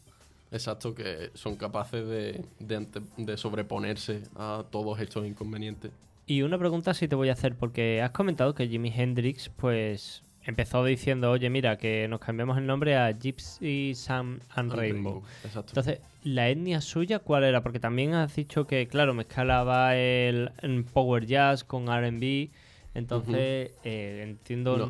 él, él, era eh, de raza afroamericana y de ascendencia cherokee. Lo de Gypsy era más por... Él lo definía como somos un grupo de gitanos improvisando. A little bit of jam, que decía él. Sí, o sea, que no es que fuesen gitanos no, como tal. No es, no es por, el, por su por su, claro, o sea, es que me has estado comentando y digo, oye, pero esto como es claro y todas las fotografías que se ven, pues sí que parece afroamericano, incluso como tú has comentado, con la chaqueta de flecos y tal, haciendo reminiscencias a su ascendencia cherokee. Sí, claro, es un, claro guiño a, su ascendencia.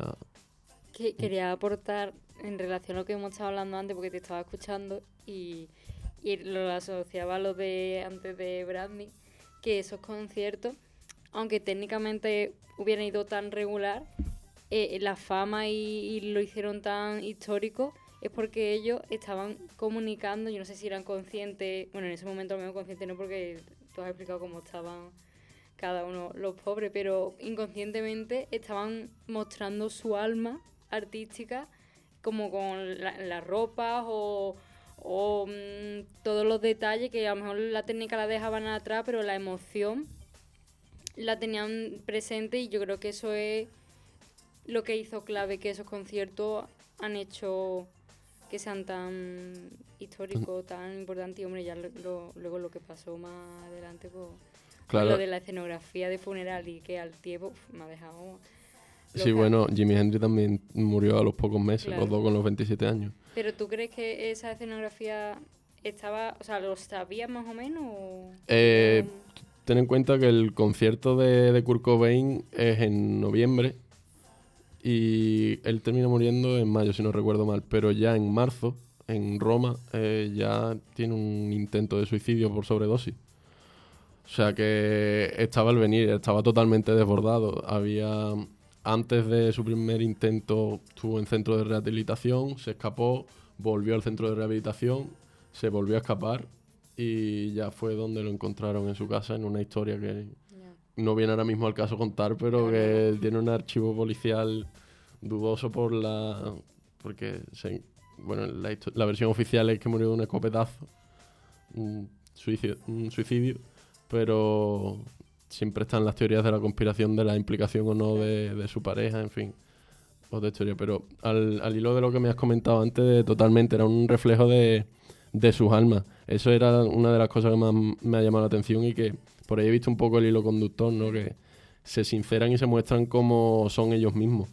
Es un, es un concierto, son dos conciertos muy, muy honestos musicalmente y, y eso y estéticamente porque además son tienen clara influencia en tanto en el mundo de la moda como en su respectiva generación. Claro, en este tipo de cosas es verdad que la música cobra una importancia particular, pero al fin y al cabo tú lo que haces es que conectas con esa persona. Y que a ver, los, los fans a lo mejor, si tú vas a escuchar, pero que hay gente que mm, si hay algún fallo, tú vas a ver a tu ídolo y, y está haciendo como una performance, está haciendo un show y, y que están com- comunicando, están mostrando quiénes son y aunque haya fallos, es eso. Tú mismo eres el que ha dicho que han sido mm, eventos y, conciertos que han marcado la historia y a, su, a sus seguidores. Sí, vamos, además con el tema de los fallos, no te crees que ha estado tampoco exento de polémica, porque también, sobre todo en el caso del concierto de la MTV de, Kurt Co- de Nirvana, eh, siempre ha habido como mucho run run de muchos detractores, precisamente por eso, porque hay una serie de fallos musicales con la guitarra y en, algún momento que mm, va con miedo a forzar la voz, entonces por no llegar a notas tan altas, entonces rebaja un poco el eh, su, su voz y su tono de voz. Y, y sí ha habido muchos críticos en ese sentido, pero a mí me parece anecdótico, la verdad, y que le añade autenticidad a, Sí, a esa, la verdad que sí. a esa actuación. Hombre, al fin y al cabo, aunque sea anecdótico, ese tipo de cosas pues resultan llamativas. Al fin y al cabo ese tipo de cosas son las que quedan, aunque sean pequeños fallos, dices tú otra. Y al fin y al cabo los fallos muchas veces terminan siendo, en algunos casos, hasta positivos. Que dices tú, oye, mira, es que esta canción, sin el pequeño desajuste tal o sin el pequeño desajuste cual, pues no es exactamente lo mismo. Sí, sí, forman parte del encanto. Y Jimi Hendrix, que bueno, como más cómodo se sentía era improvisando. O sea, Hombre, eh, eso bebe mucho del tema del jazz, al fin y al cabo, la Claro. Totalmente. O sea, es un. Son los años 60, es todavía un rock muy clásico, muy influenciado por el rhythm blues, por el jazz y por los, demás ritmos de música negra y también blanca. Y está muy marcado eso por la improvisación. ¿Sabes? Es bastante bueno porque al fin y al cabo todo esto termina siendo historia de la música. Pero también es historia el próximo tema que nos trae José Luis Ramos porque es que nos va a hablar de unos pequeños amiguitos que todos tenemos en nuestra cabeza, sobre todo cuando somos infantes, y son precisamente los dinosaurios.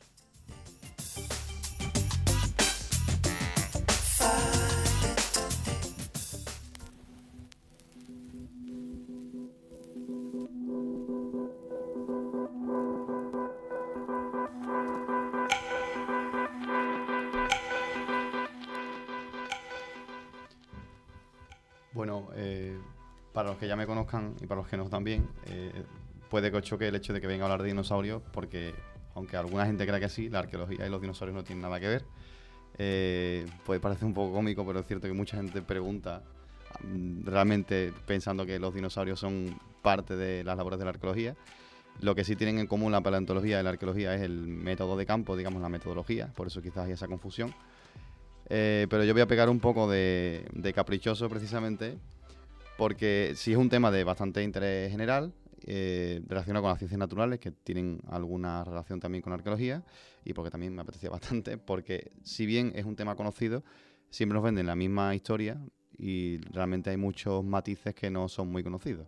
Cuando hablamos de la extinción de los dinosaurios, yo creo que todo el mundo automáticamente piensa en ese meteorito que cae, se lo, lo destroza absolutamente todo y todo el mundo muere repentinamente. Pues es una falacia, básicamente. Eso nunca fue así, no de esa manera, y hay muchos matices y muchos factores. Eh, yo tenía pensado primero un poco para entender también cómo funciona el tema de la extinción y de la evolución y tal, y para entender bien qué eran los dinosaurios, un- una parte un poco de, de zoología, sin ser yo zoólogo, pero porque me parecía interesante, lo que no sé si me va a dar tiempo a, a integrarla. Eh, básicamente nos preguntamos mm, cómo, por qué se extinguieron los dinosaurios, pero lo primero que yo creo que habría que plantear es qué eran realmente los dinosaurios, ¿no? Porque todo el mundo sabemos lo que son los dinosaurios, reptiles muy grandes que eran muy chulos y apasionantes, pero yo creo que la mayoría de la gente no sabe ubicarlos bien dentro de lo que es el reino animal. Si son parte de los reptiles, son algo aparte.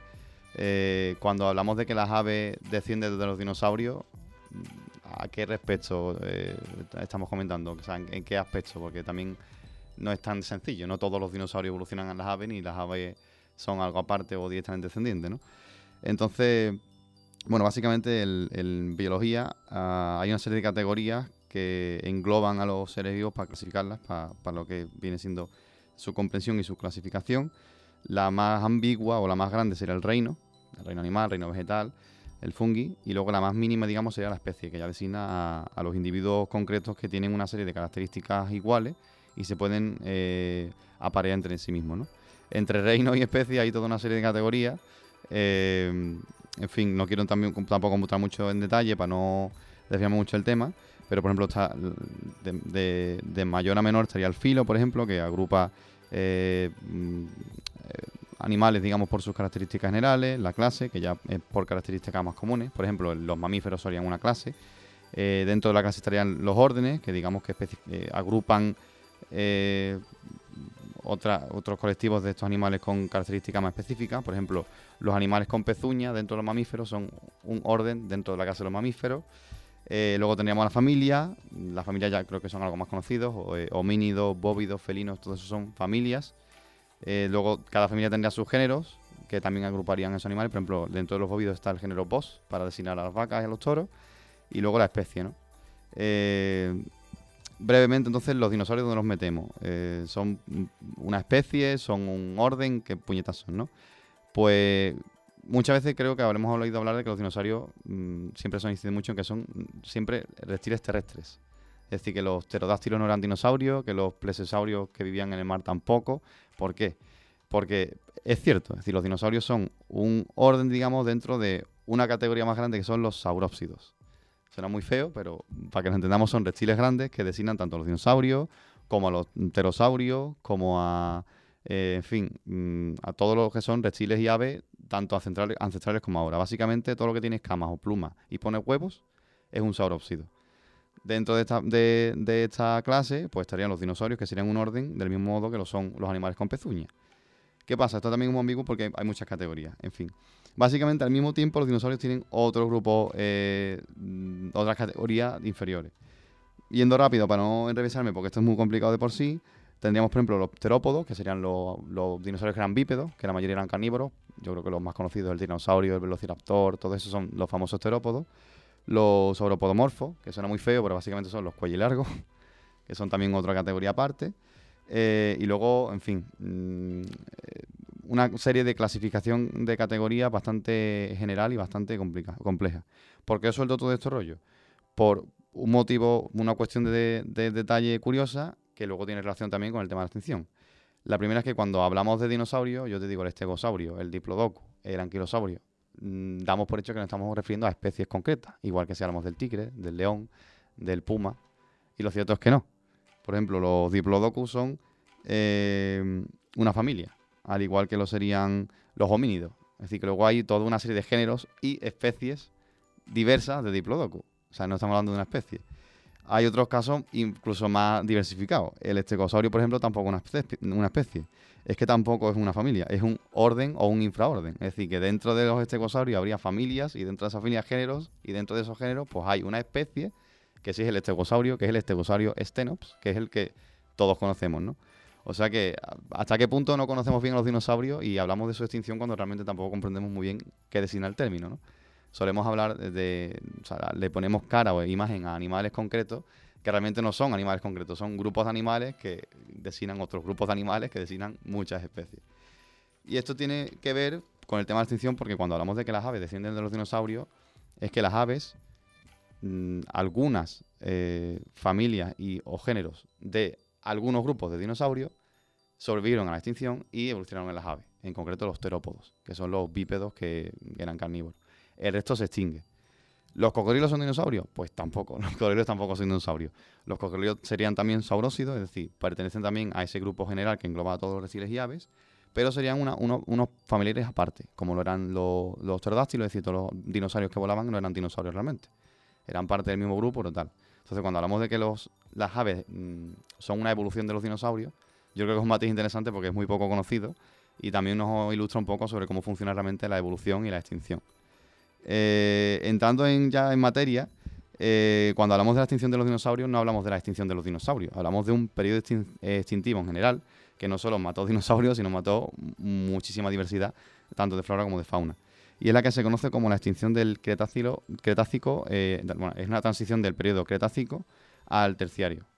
Que normalmente mm, en la tele y en los medios se, se maneja siempre la cifra del 65 millones de años, pero realmente son 66 por lo general.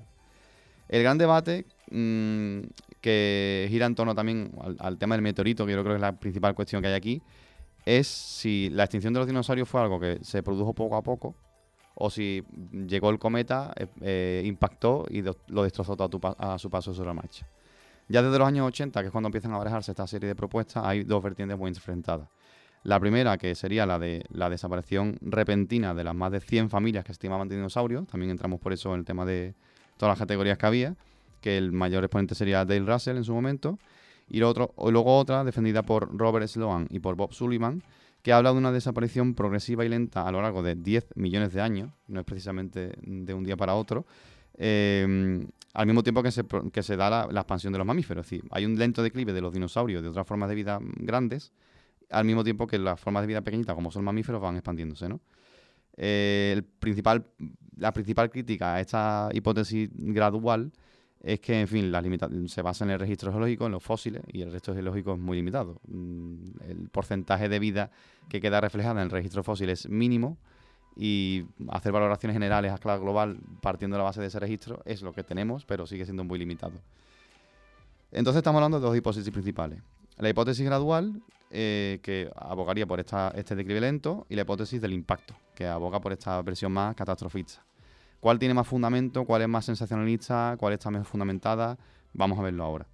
La hipótesis gradual eh, se basa básicamente en estudios de fósiles y de geología, eh, principalmente de sedimentos marinos, que son yo creo que la principal fuente de información de los geólogos para todo lo que viene siendo paleontología, cambio de clima a lo largo de millones de años, etcétera. Eh, porque los sedimentos marinos se conservan muy bien, son estratos muy bien definidos y se conservan durante millones de años, se, degradan muy poco y muy lentamente, entonces son como una especie de registro que tenemos ahí magnífico para lo que queramos. Entonces, a través de estudios de sedimentos marinos se demuestra una progresiva desaparición no solo de los dinosaurios, también de los cocodrilos, de los pterosaurios, de los, de los dinosaurios entre comillas voladores, de los mamíferos terrestres, de las aves, de muchas especies de peces, etcétera que sería provocada por la pérdida de hábitat causada por una subida del nivel del mar y por una transición a climas mm, más templados y tropicales. Estamos hablando de un declive progresivo de, ya digo, entre 5 y 10 millones de años, no 50. Por otro lado, tenemos la hipótesis del impacto, que mm, dentro del mundillo es muy conocido, la desarrolla Luis, Álvarez y su grupo de, investigadores en, el marco de los 80, y se basa principalmente en el hallazgo de una elevada cantidad de iridio, que es un metal del grupo de los platinos, podríamos decir, en estratos arcillosos y en sedimentos marinos, que se corresponde precisamente con este periodo geológico, ¿no? esta transición entre el Cretácico y el Terciario hace 66 millones de años. ¿Y por qué es relevante encontrar esta cantidad de este metal en estos estratos? Eh, para empezar, porque se, documenta a lo largo de todo el globo. O sea, no es que haya un sitio concreto donde hay eh, esta concentración de este metal, sino que en, todos en gran parte de los estratos que hay de ese periodo que te encuentres por el mundo, hay esa concentración de metales. Y, se estipulaba que podía haber sido provocado eh, esta acumulación de este metal por, un, por el impacto de un meteorito de al menos 10 kilómetros de diámetro. 10 kilómetros de diámetro, pues parece poco, pero es bastante. De hecho, el cráter que se supone que dejó es de 180 kilómetros cuadrados, lo veremos después. ¿Y por qué que haya mucho iridio significa que cayó un meteorito? Pues por dos principales cuestiones. La primera es porque, bueno, principalmente porque las únicas dos fuentes de iridio que conocemos en el planeta, eh, una no es el planeta, viene del espacio exterior, así que solo puede ser proveniente de meteoritos o residuos espaciales, y otra porque está en el núcleo del planeta. Es decir, para que llegue a la corteza, tiene que haber sido a través de actividades volcánicas mm, cataclísmicas. Así que no es un elemento que tú de forma mm, natural o común te encuentres en el planeta, en, el registro fósil.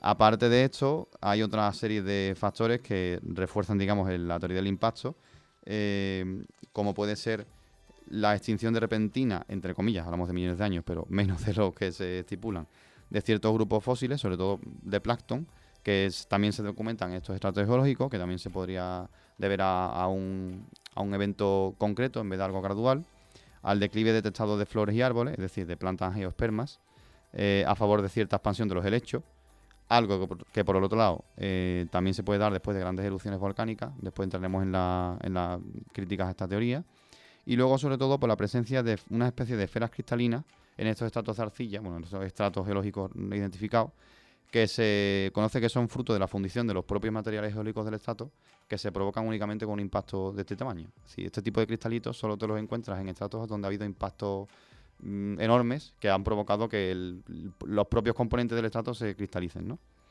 Inconvenientes principales de esta hipótesis, uno de ellos es el que ya hemos comentado. Estas características también se pueden dar por erupciones volcánicas a escala masiva. De hecho, en los traps de Deccan, en la India, que es una formación volcánica enorme, eh, está documentado como una intensa actividad volcánica coincidiendo también en este periodo. Y luego porque la vida en general, como estamos diciendo, no desaparece de un día para otro, sino que hay un proceso gradual donde no solo eh, se extinguen los dinosaurios, sino gran parte de animales y plantas. Eh, pero también hay otra gran parte de animales y plantas que sobreviven a esta extinción sin cambios evolutivos aparentes. Así que no, podemos, no, puede haber algo masivo y repentino que afecte selectivamente a un grupo de seres vivos y a otro mágicamente no. Entonces, ¿con qué nos quedamos? ¿Con la hipótesis gradual o con la hipótesis del impacto? No cabe ninguna duda de que hubo un impacto, está bien identificado, lo veremos, que provocaría maremotos, tsunamis, terremotos y que liberaría una ingente cantidad de polvo y de elementos venenosos a la atmósfera y que provocaría el declive eh, de muchos animales, entre los dinosaurios. Eh, pero hay matices, como bien comento. Respecto al cráter de este posible meteorito, se ha estipulado en, estudios posteriores que puede ser el cráter de Chicxulub, que está localizado en la península de Yucatán y, como digo, son 180 kilómetros cuadrados de... Bueno, de cuadrado no, 180 kilómetros de diámetro de, lo que es el cráter. O sea, un cráter de 10 kilómetros, que bueno, para lo que es el tamaño del planeta no es tanto. cuando impacta, impacta bien, hace 180, que es casi 20 veces más de lo que, de lo que es el radio del propio meteorito. En conclusiones podemos decir que ni una versión ni la otra. De hecho, no solo una sola causa, eh, sino que estas diferentes mm, causas o factores o hipótesis no solo no son mutuamente excluyentes, sino que son complementarias. Podríamos hablar de un impacto en meteorito, que de hecho no solo es uno, sino que se conoce además que fueron varios, aunque hubiese uno identificado que fuese el más grande, eh, que agravaría pues, un declive extintivo que ya se estaba produciendo desde hace millones de años. Existen además otros, mm, mm, incluso se habla también de otros fenómenos extintivos, o sea que no solo hubo una extinción en esta transición geológica, sino que hubo varias pequeñas extinciones masivas, de las cuales esta es la más destacada, pero no fue la única. Esto puede sonar un poco novedoso, ¿no? Es decir, tenemos una especie de declive eh, de la diversidad mm, en la vida dado por cambio climático, que se agrava por varios impactos de un meteorito, no solo de uno, en varias eh, etapas extintivas, no solo de una. Pues resulta que esto ya a finales de los 80 y sobre todo a principios de los 90 estaba más que eh, plantado sobre la mesa y discutido. Es decir, que, eso de que el meteorito es la principal y única causa de la extinción de los dinosaurios no solo es una falacia entre comillas ahora, sino que hace 30 años que ya lo es. Y sin embargo vemos la poca información que hay en los medios y en, la televisión en general y en, en los medios de entretenimiento sobre este tema. Eh, uno de los estudios más recientes, que si queréis, los que dominéis inglés lo podéis encontrar en internet porque está para descargar gratuita, eh, el hecho por los investigadores David Archibald y David Fastovsky, que es de 2004, relativamente reciente entre comillas, que precisamente lo que hace es desarrollar esta hipótesis multicausal. Y proponen tres principales factores para la extinción masiva que se da en este periodo que no solo afecta a los dinosaurios.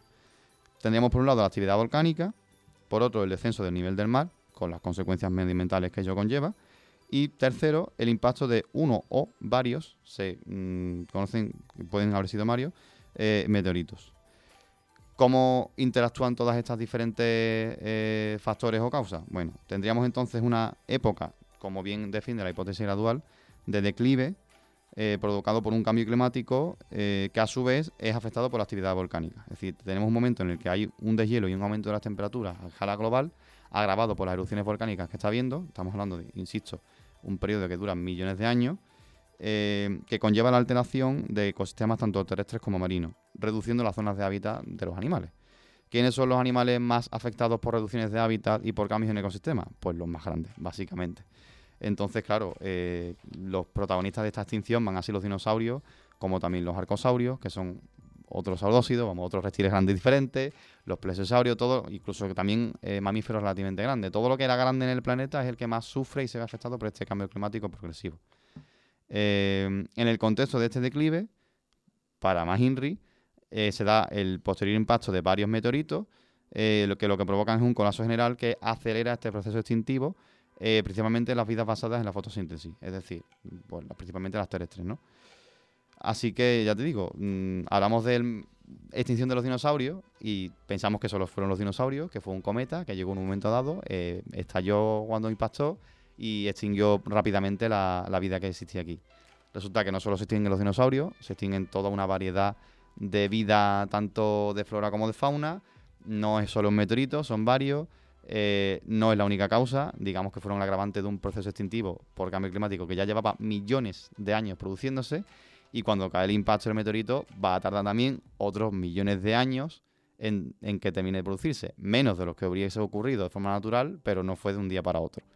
Yo, para acabar, eh, acabo con un chascarrillo de un profesor mío de la facultad, Osvaldo Arteaga, ya jubilado, que cuando comentaba esta cuestión, eh, mm, comentaba algo muy cómico que era el meteorito, obviamente, mató a algunos dinosaurios, en concreto a los que le cayó encima. Pero el resto continuaría su declive natural eh, mm, como tenía que ser.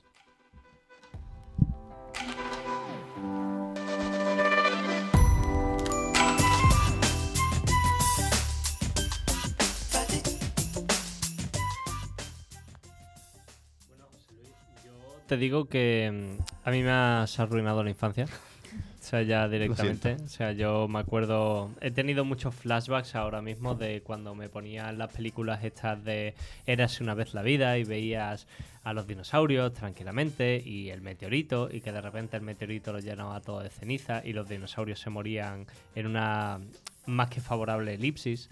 Entonces, que me cuentes todas estas causas, pues de repente desconcierta.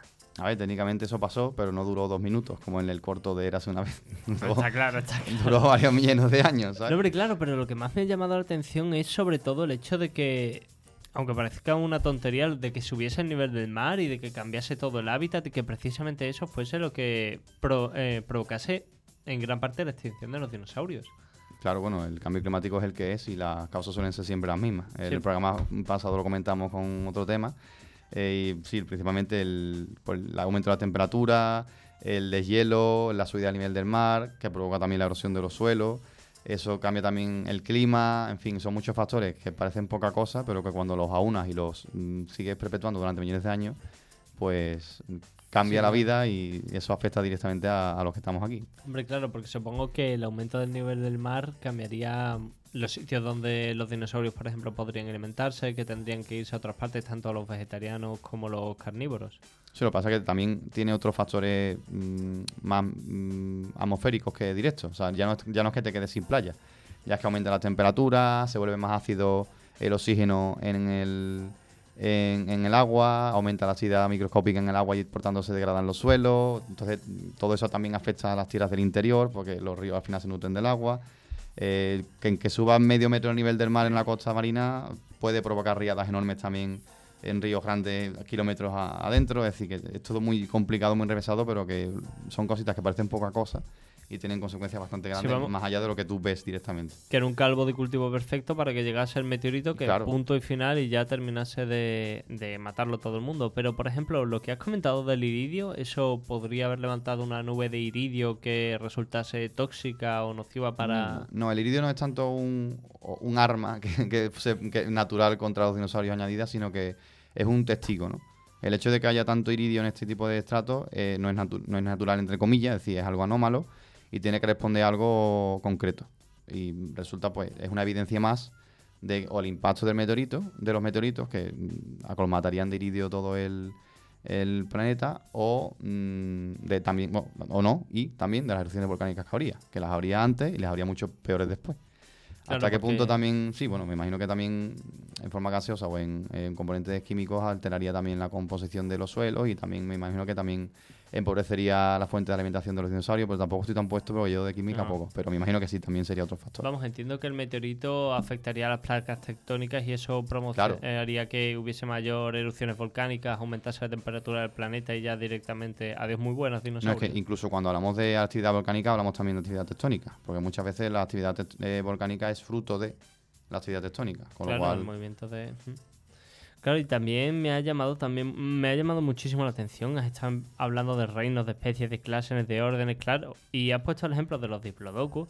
Claro, a mí por lo menos cada vez que alguien habla de diplodocus yo me imagino a piecitos Obviamente. normalmente. o sea, es que es el único que te viene. Y has comentado que es una familia, entonces, dentro de la familia diplodocus, hay, vari- hay varios géneros de Diplodocus y dentro de cada género de Diplodocus hay varias especies de Diplodocus. Dios, vaya lío, por favor. ¿Serías capaz de recitarnos algunas? Ah, mm, de Diplodocus en concreto no, porque no me las conozco tanto, pero vamos.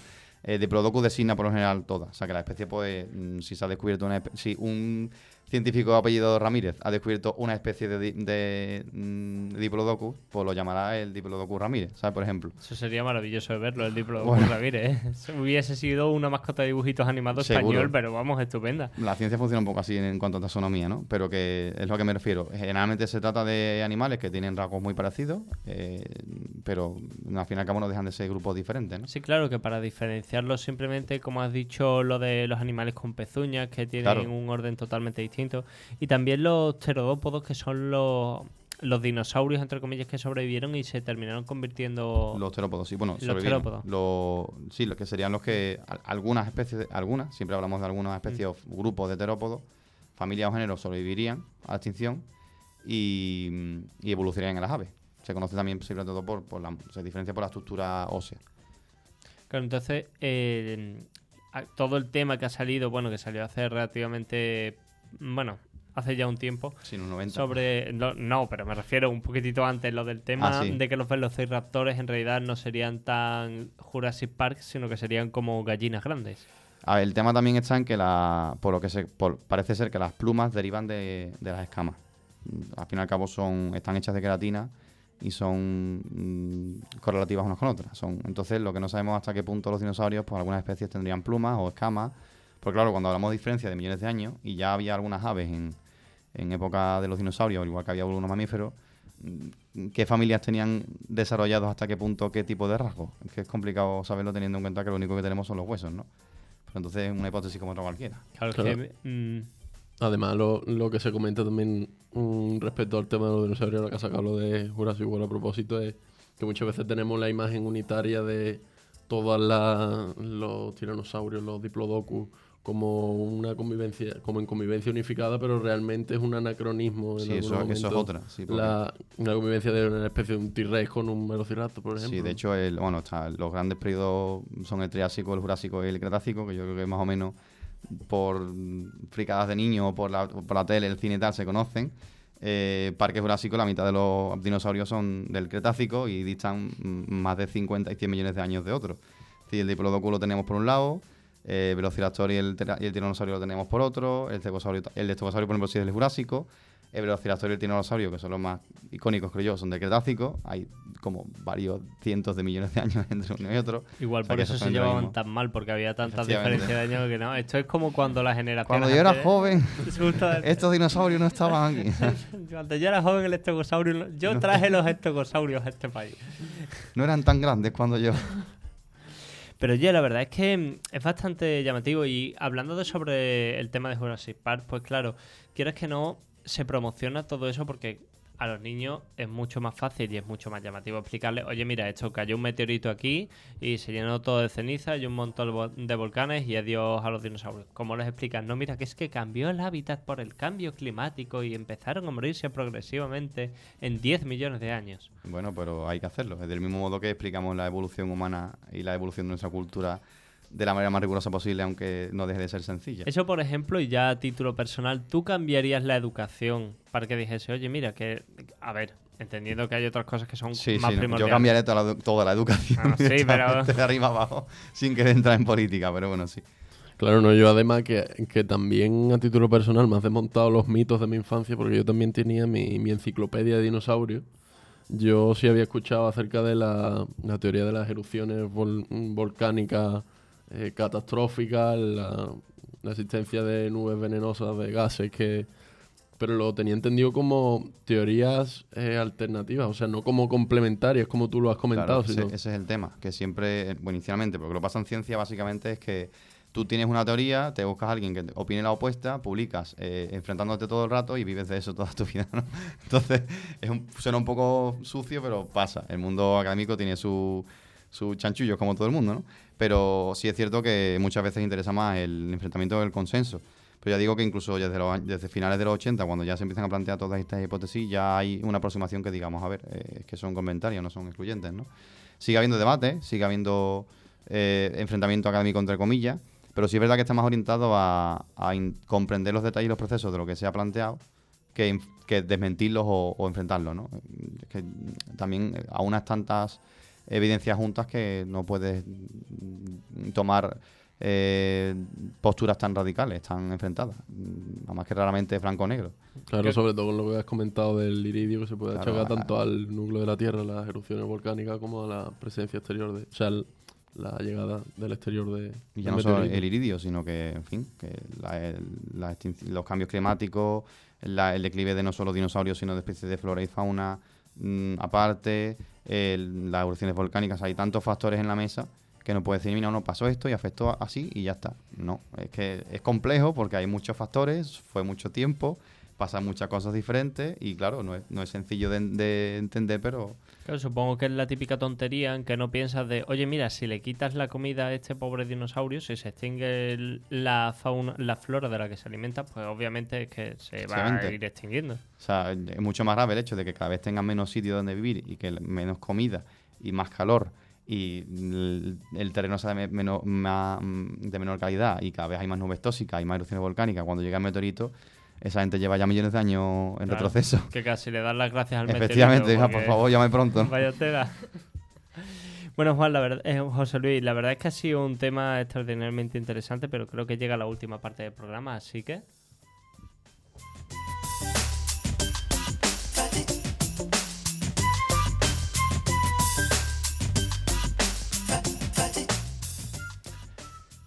Bueno, esta es la última parte del programa que entendemos que es el momento más agridulce de todos porque llega el momento de las despedidas.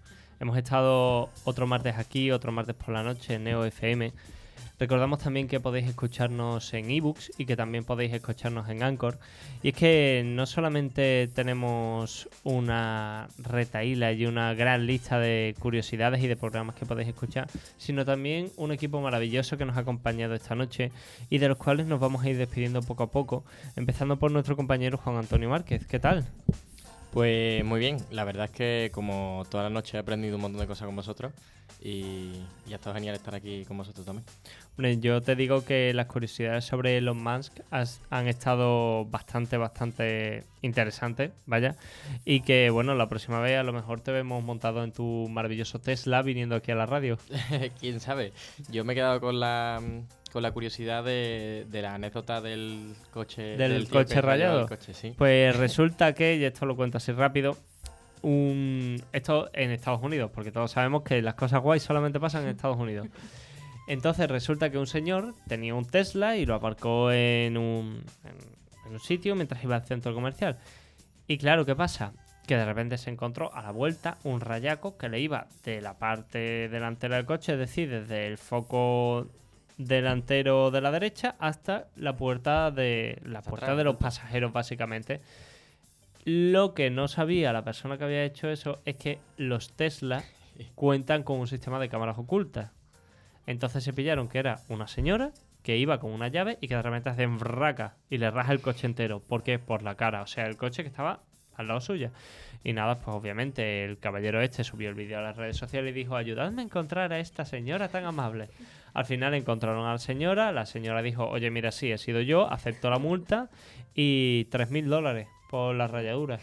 La broma. 3.000 dólares, sí, sí, sí. Te cuesta la broma más que comprarte un coche nuevo, vaya. Bueno, ya que estabas hablando tú, María Roldán, vamos a despedirnos también de ti. Pues muchas gracias, sido un placer una vez más. y Ya estoy ideando y pensando a ver qué puedo traer para la próxima. Yo encantada, como El buen, siempre. el buen branding para ti, que eres fotógrafa. Sí, sí. Yo me aplico la marca personal poco a poco y, y a todo lo que, que pueda hacer. Pues mira, a lo mejor deberíamos de hablar a posteriori o más en profundidad sobre todo este tema de artistas, sobre todo artistas contemporáneos, casas de subasta, de dealers, marchantes y de todo, porque queda muchísimo. Yo sé, yo sé que estás deseando. Aunque hay una- un tema que no sé si te acuerdas de la entrevista eh, el mía que tú estabas. Hay un tema que me gustaría traer en alguna ocasión que es sobre los fotógrafos históricos que están ahí muy escondidos. Sobre todo también fotógrafas históricas que mm, ya algunas no conocía, que me ha gustado mucho ese proyecto que he empezado a principios de, de curso, por así decirlo, en septiembre, y que tengo muchas ganas de traer en algún momento. Pues mira, ese proceso de recuperación la verdad es que me interesa bastante porque todo tema histórico, bienvenido sea, ¿sabes? Como tema histórico, el de nuestro compañero Juan García. Maravilloso tema que nos has traído hoy. Pues sí, historia contemporánea bastante reciente. Que bueno, hablando de la corta historia del rock realmente, 25 años que lo separan parecen una eternidad, pero bueno, si Está aquí hablamos al de lado, términos vaya. históricos... es- Está aquí al lado, vaya. Bueno, también eh, se- no está tan aquí al lado el tema de José Luis Ramos que nos ha traído en los maravillosos dinosaurios, pobrecitos dinosaurios. Siempre lo- bueno, para compensarlos tenemos en la memoria más que de lo que deberíamos, creo yo. Presentes total y sí, sí. absolutamente. Siempre. Bueno, pero también da pena el hecho de que es que si los dinosaurios se hubiesen encontrado en sociedades actuales, pues a lo mejor se hubiesen encontrado con nuestros colegas de Peaky Blinders, porque aquí Inma Porras pues, nos ha estado contando también bastante sobre ellos. Bueno, espero que, que la veas, la verdad, te la recomiendo mientras te comes la pizza y, Bueno. y que la disfrutes. Me está planteando serios problemas porque voy a tener que hacerle una captura y subirla a las redes sociales para que la gente vea que, que estoy cumpliendo los deberes de toda una amalgama, porque es que si no... Pero bueno, por lo menos te diré que esto es mucho menos nazi que lo que nos ha estado comentando Alejandra Hidalgo. Creo que ya esta broma va a quedar perenne para la sí, radio, sí, ¿eh? yo ya... Los nazis. Los nazis total y nazis. absolutamente. Además, es un tema que me encanta. Así Sí. que traeré muchas veces a los nazis. Te veo totalmente apasionada. No sé si verlo como algo positivo o tenerte un poco de miedo. La verdad, no sé cuál de las dos. A ver, bueno, yo veo a los nazis desde un punto de vista constructivo para no repetir la historia. No Vale. dicen que hay que aprender de la historia para no repetirla. Perfecto, aprender de los errores de De los nazis para no- no cometerlos. No voy, a escru- no voy a escribir mi lucha ni nada por el estilo, no, no me ha dado por eso. Pues oye, mira, voy a estar bastante pendiente porque temas sobre nazismo son muy apasionantes. Mi padre es un forofo de las películas de las guerras mundiales, la primera y la segunda, como casi todos los padres de este país, vaya. Pero bueno, agradecer sobre todo también a nuestras compañeras de la pecera, Alba y Cristina. Muchísimas gracias por habernos llevado este programa tan maravilloso. A vosotros siempre. Un placer. Bueno, y a ti, oyente, te esperamos el próximo martes por la noche en la 90.4, esperando que tengas muchas ganas todavía de culturizarte más, de llenarte de todo tipo de conocimientos y de llenarte de datos que no tenías ni idea que pudieran ser capaces. Así que hasta pronto y hasta la semana que viene. Buenas noches.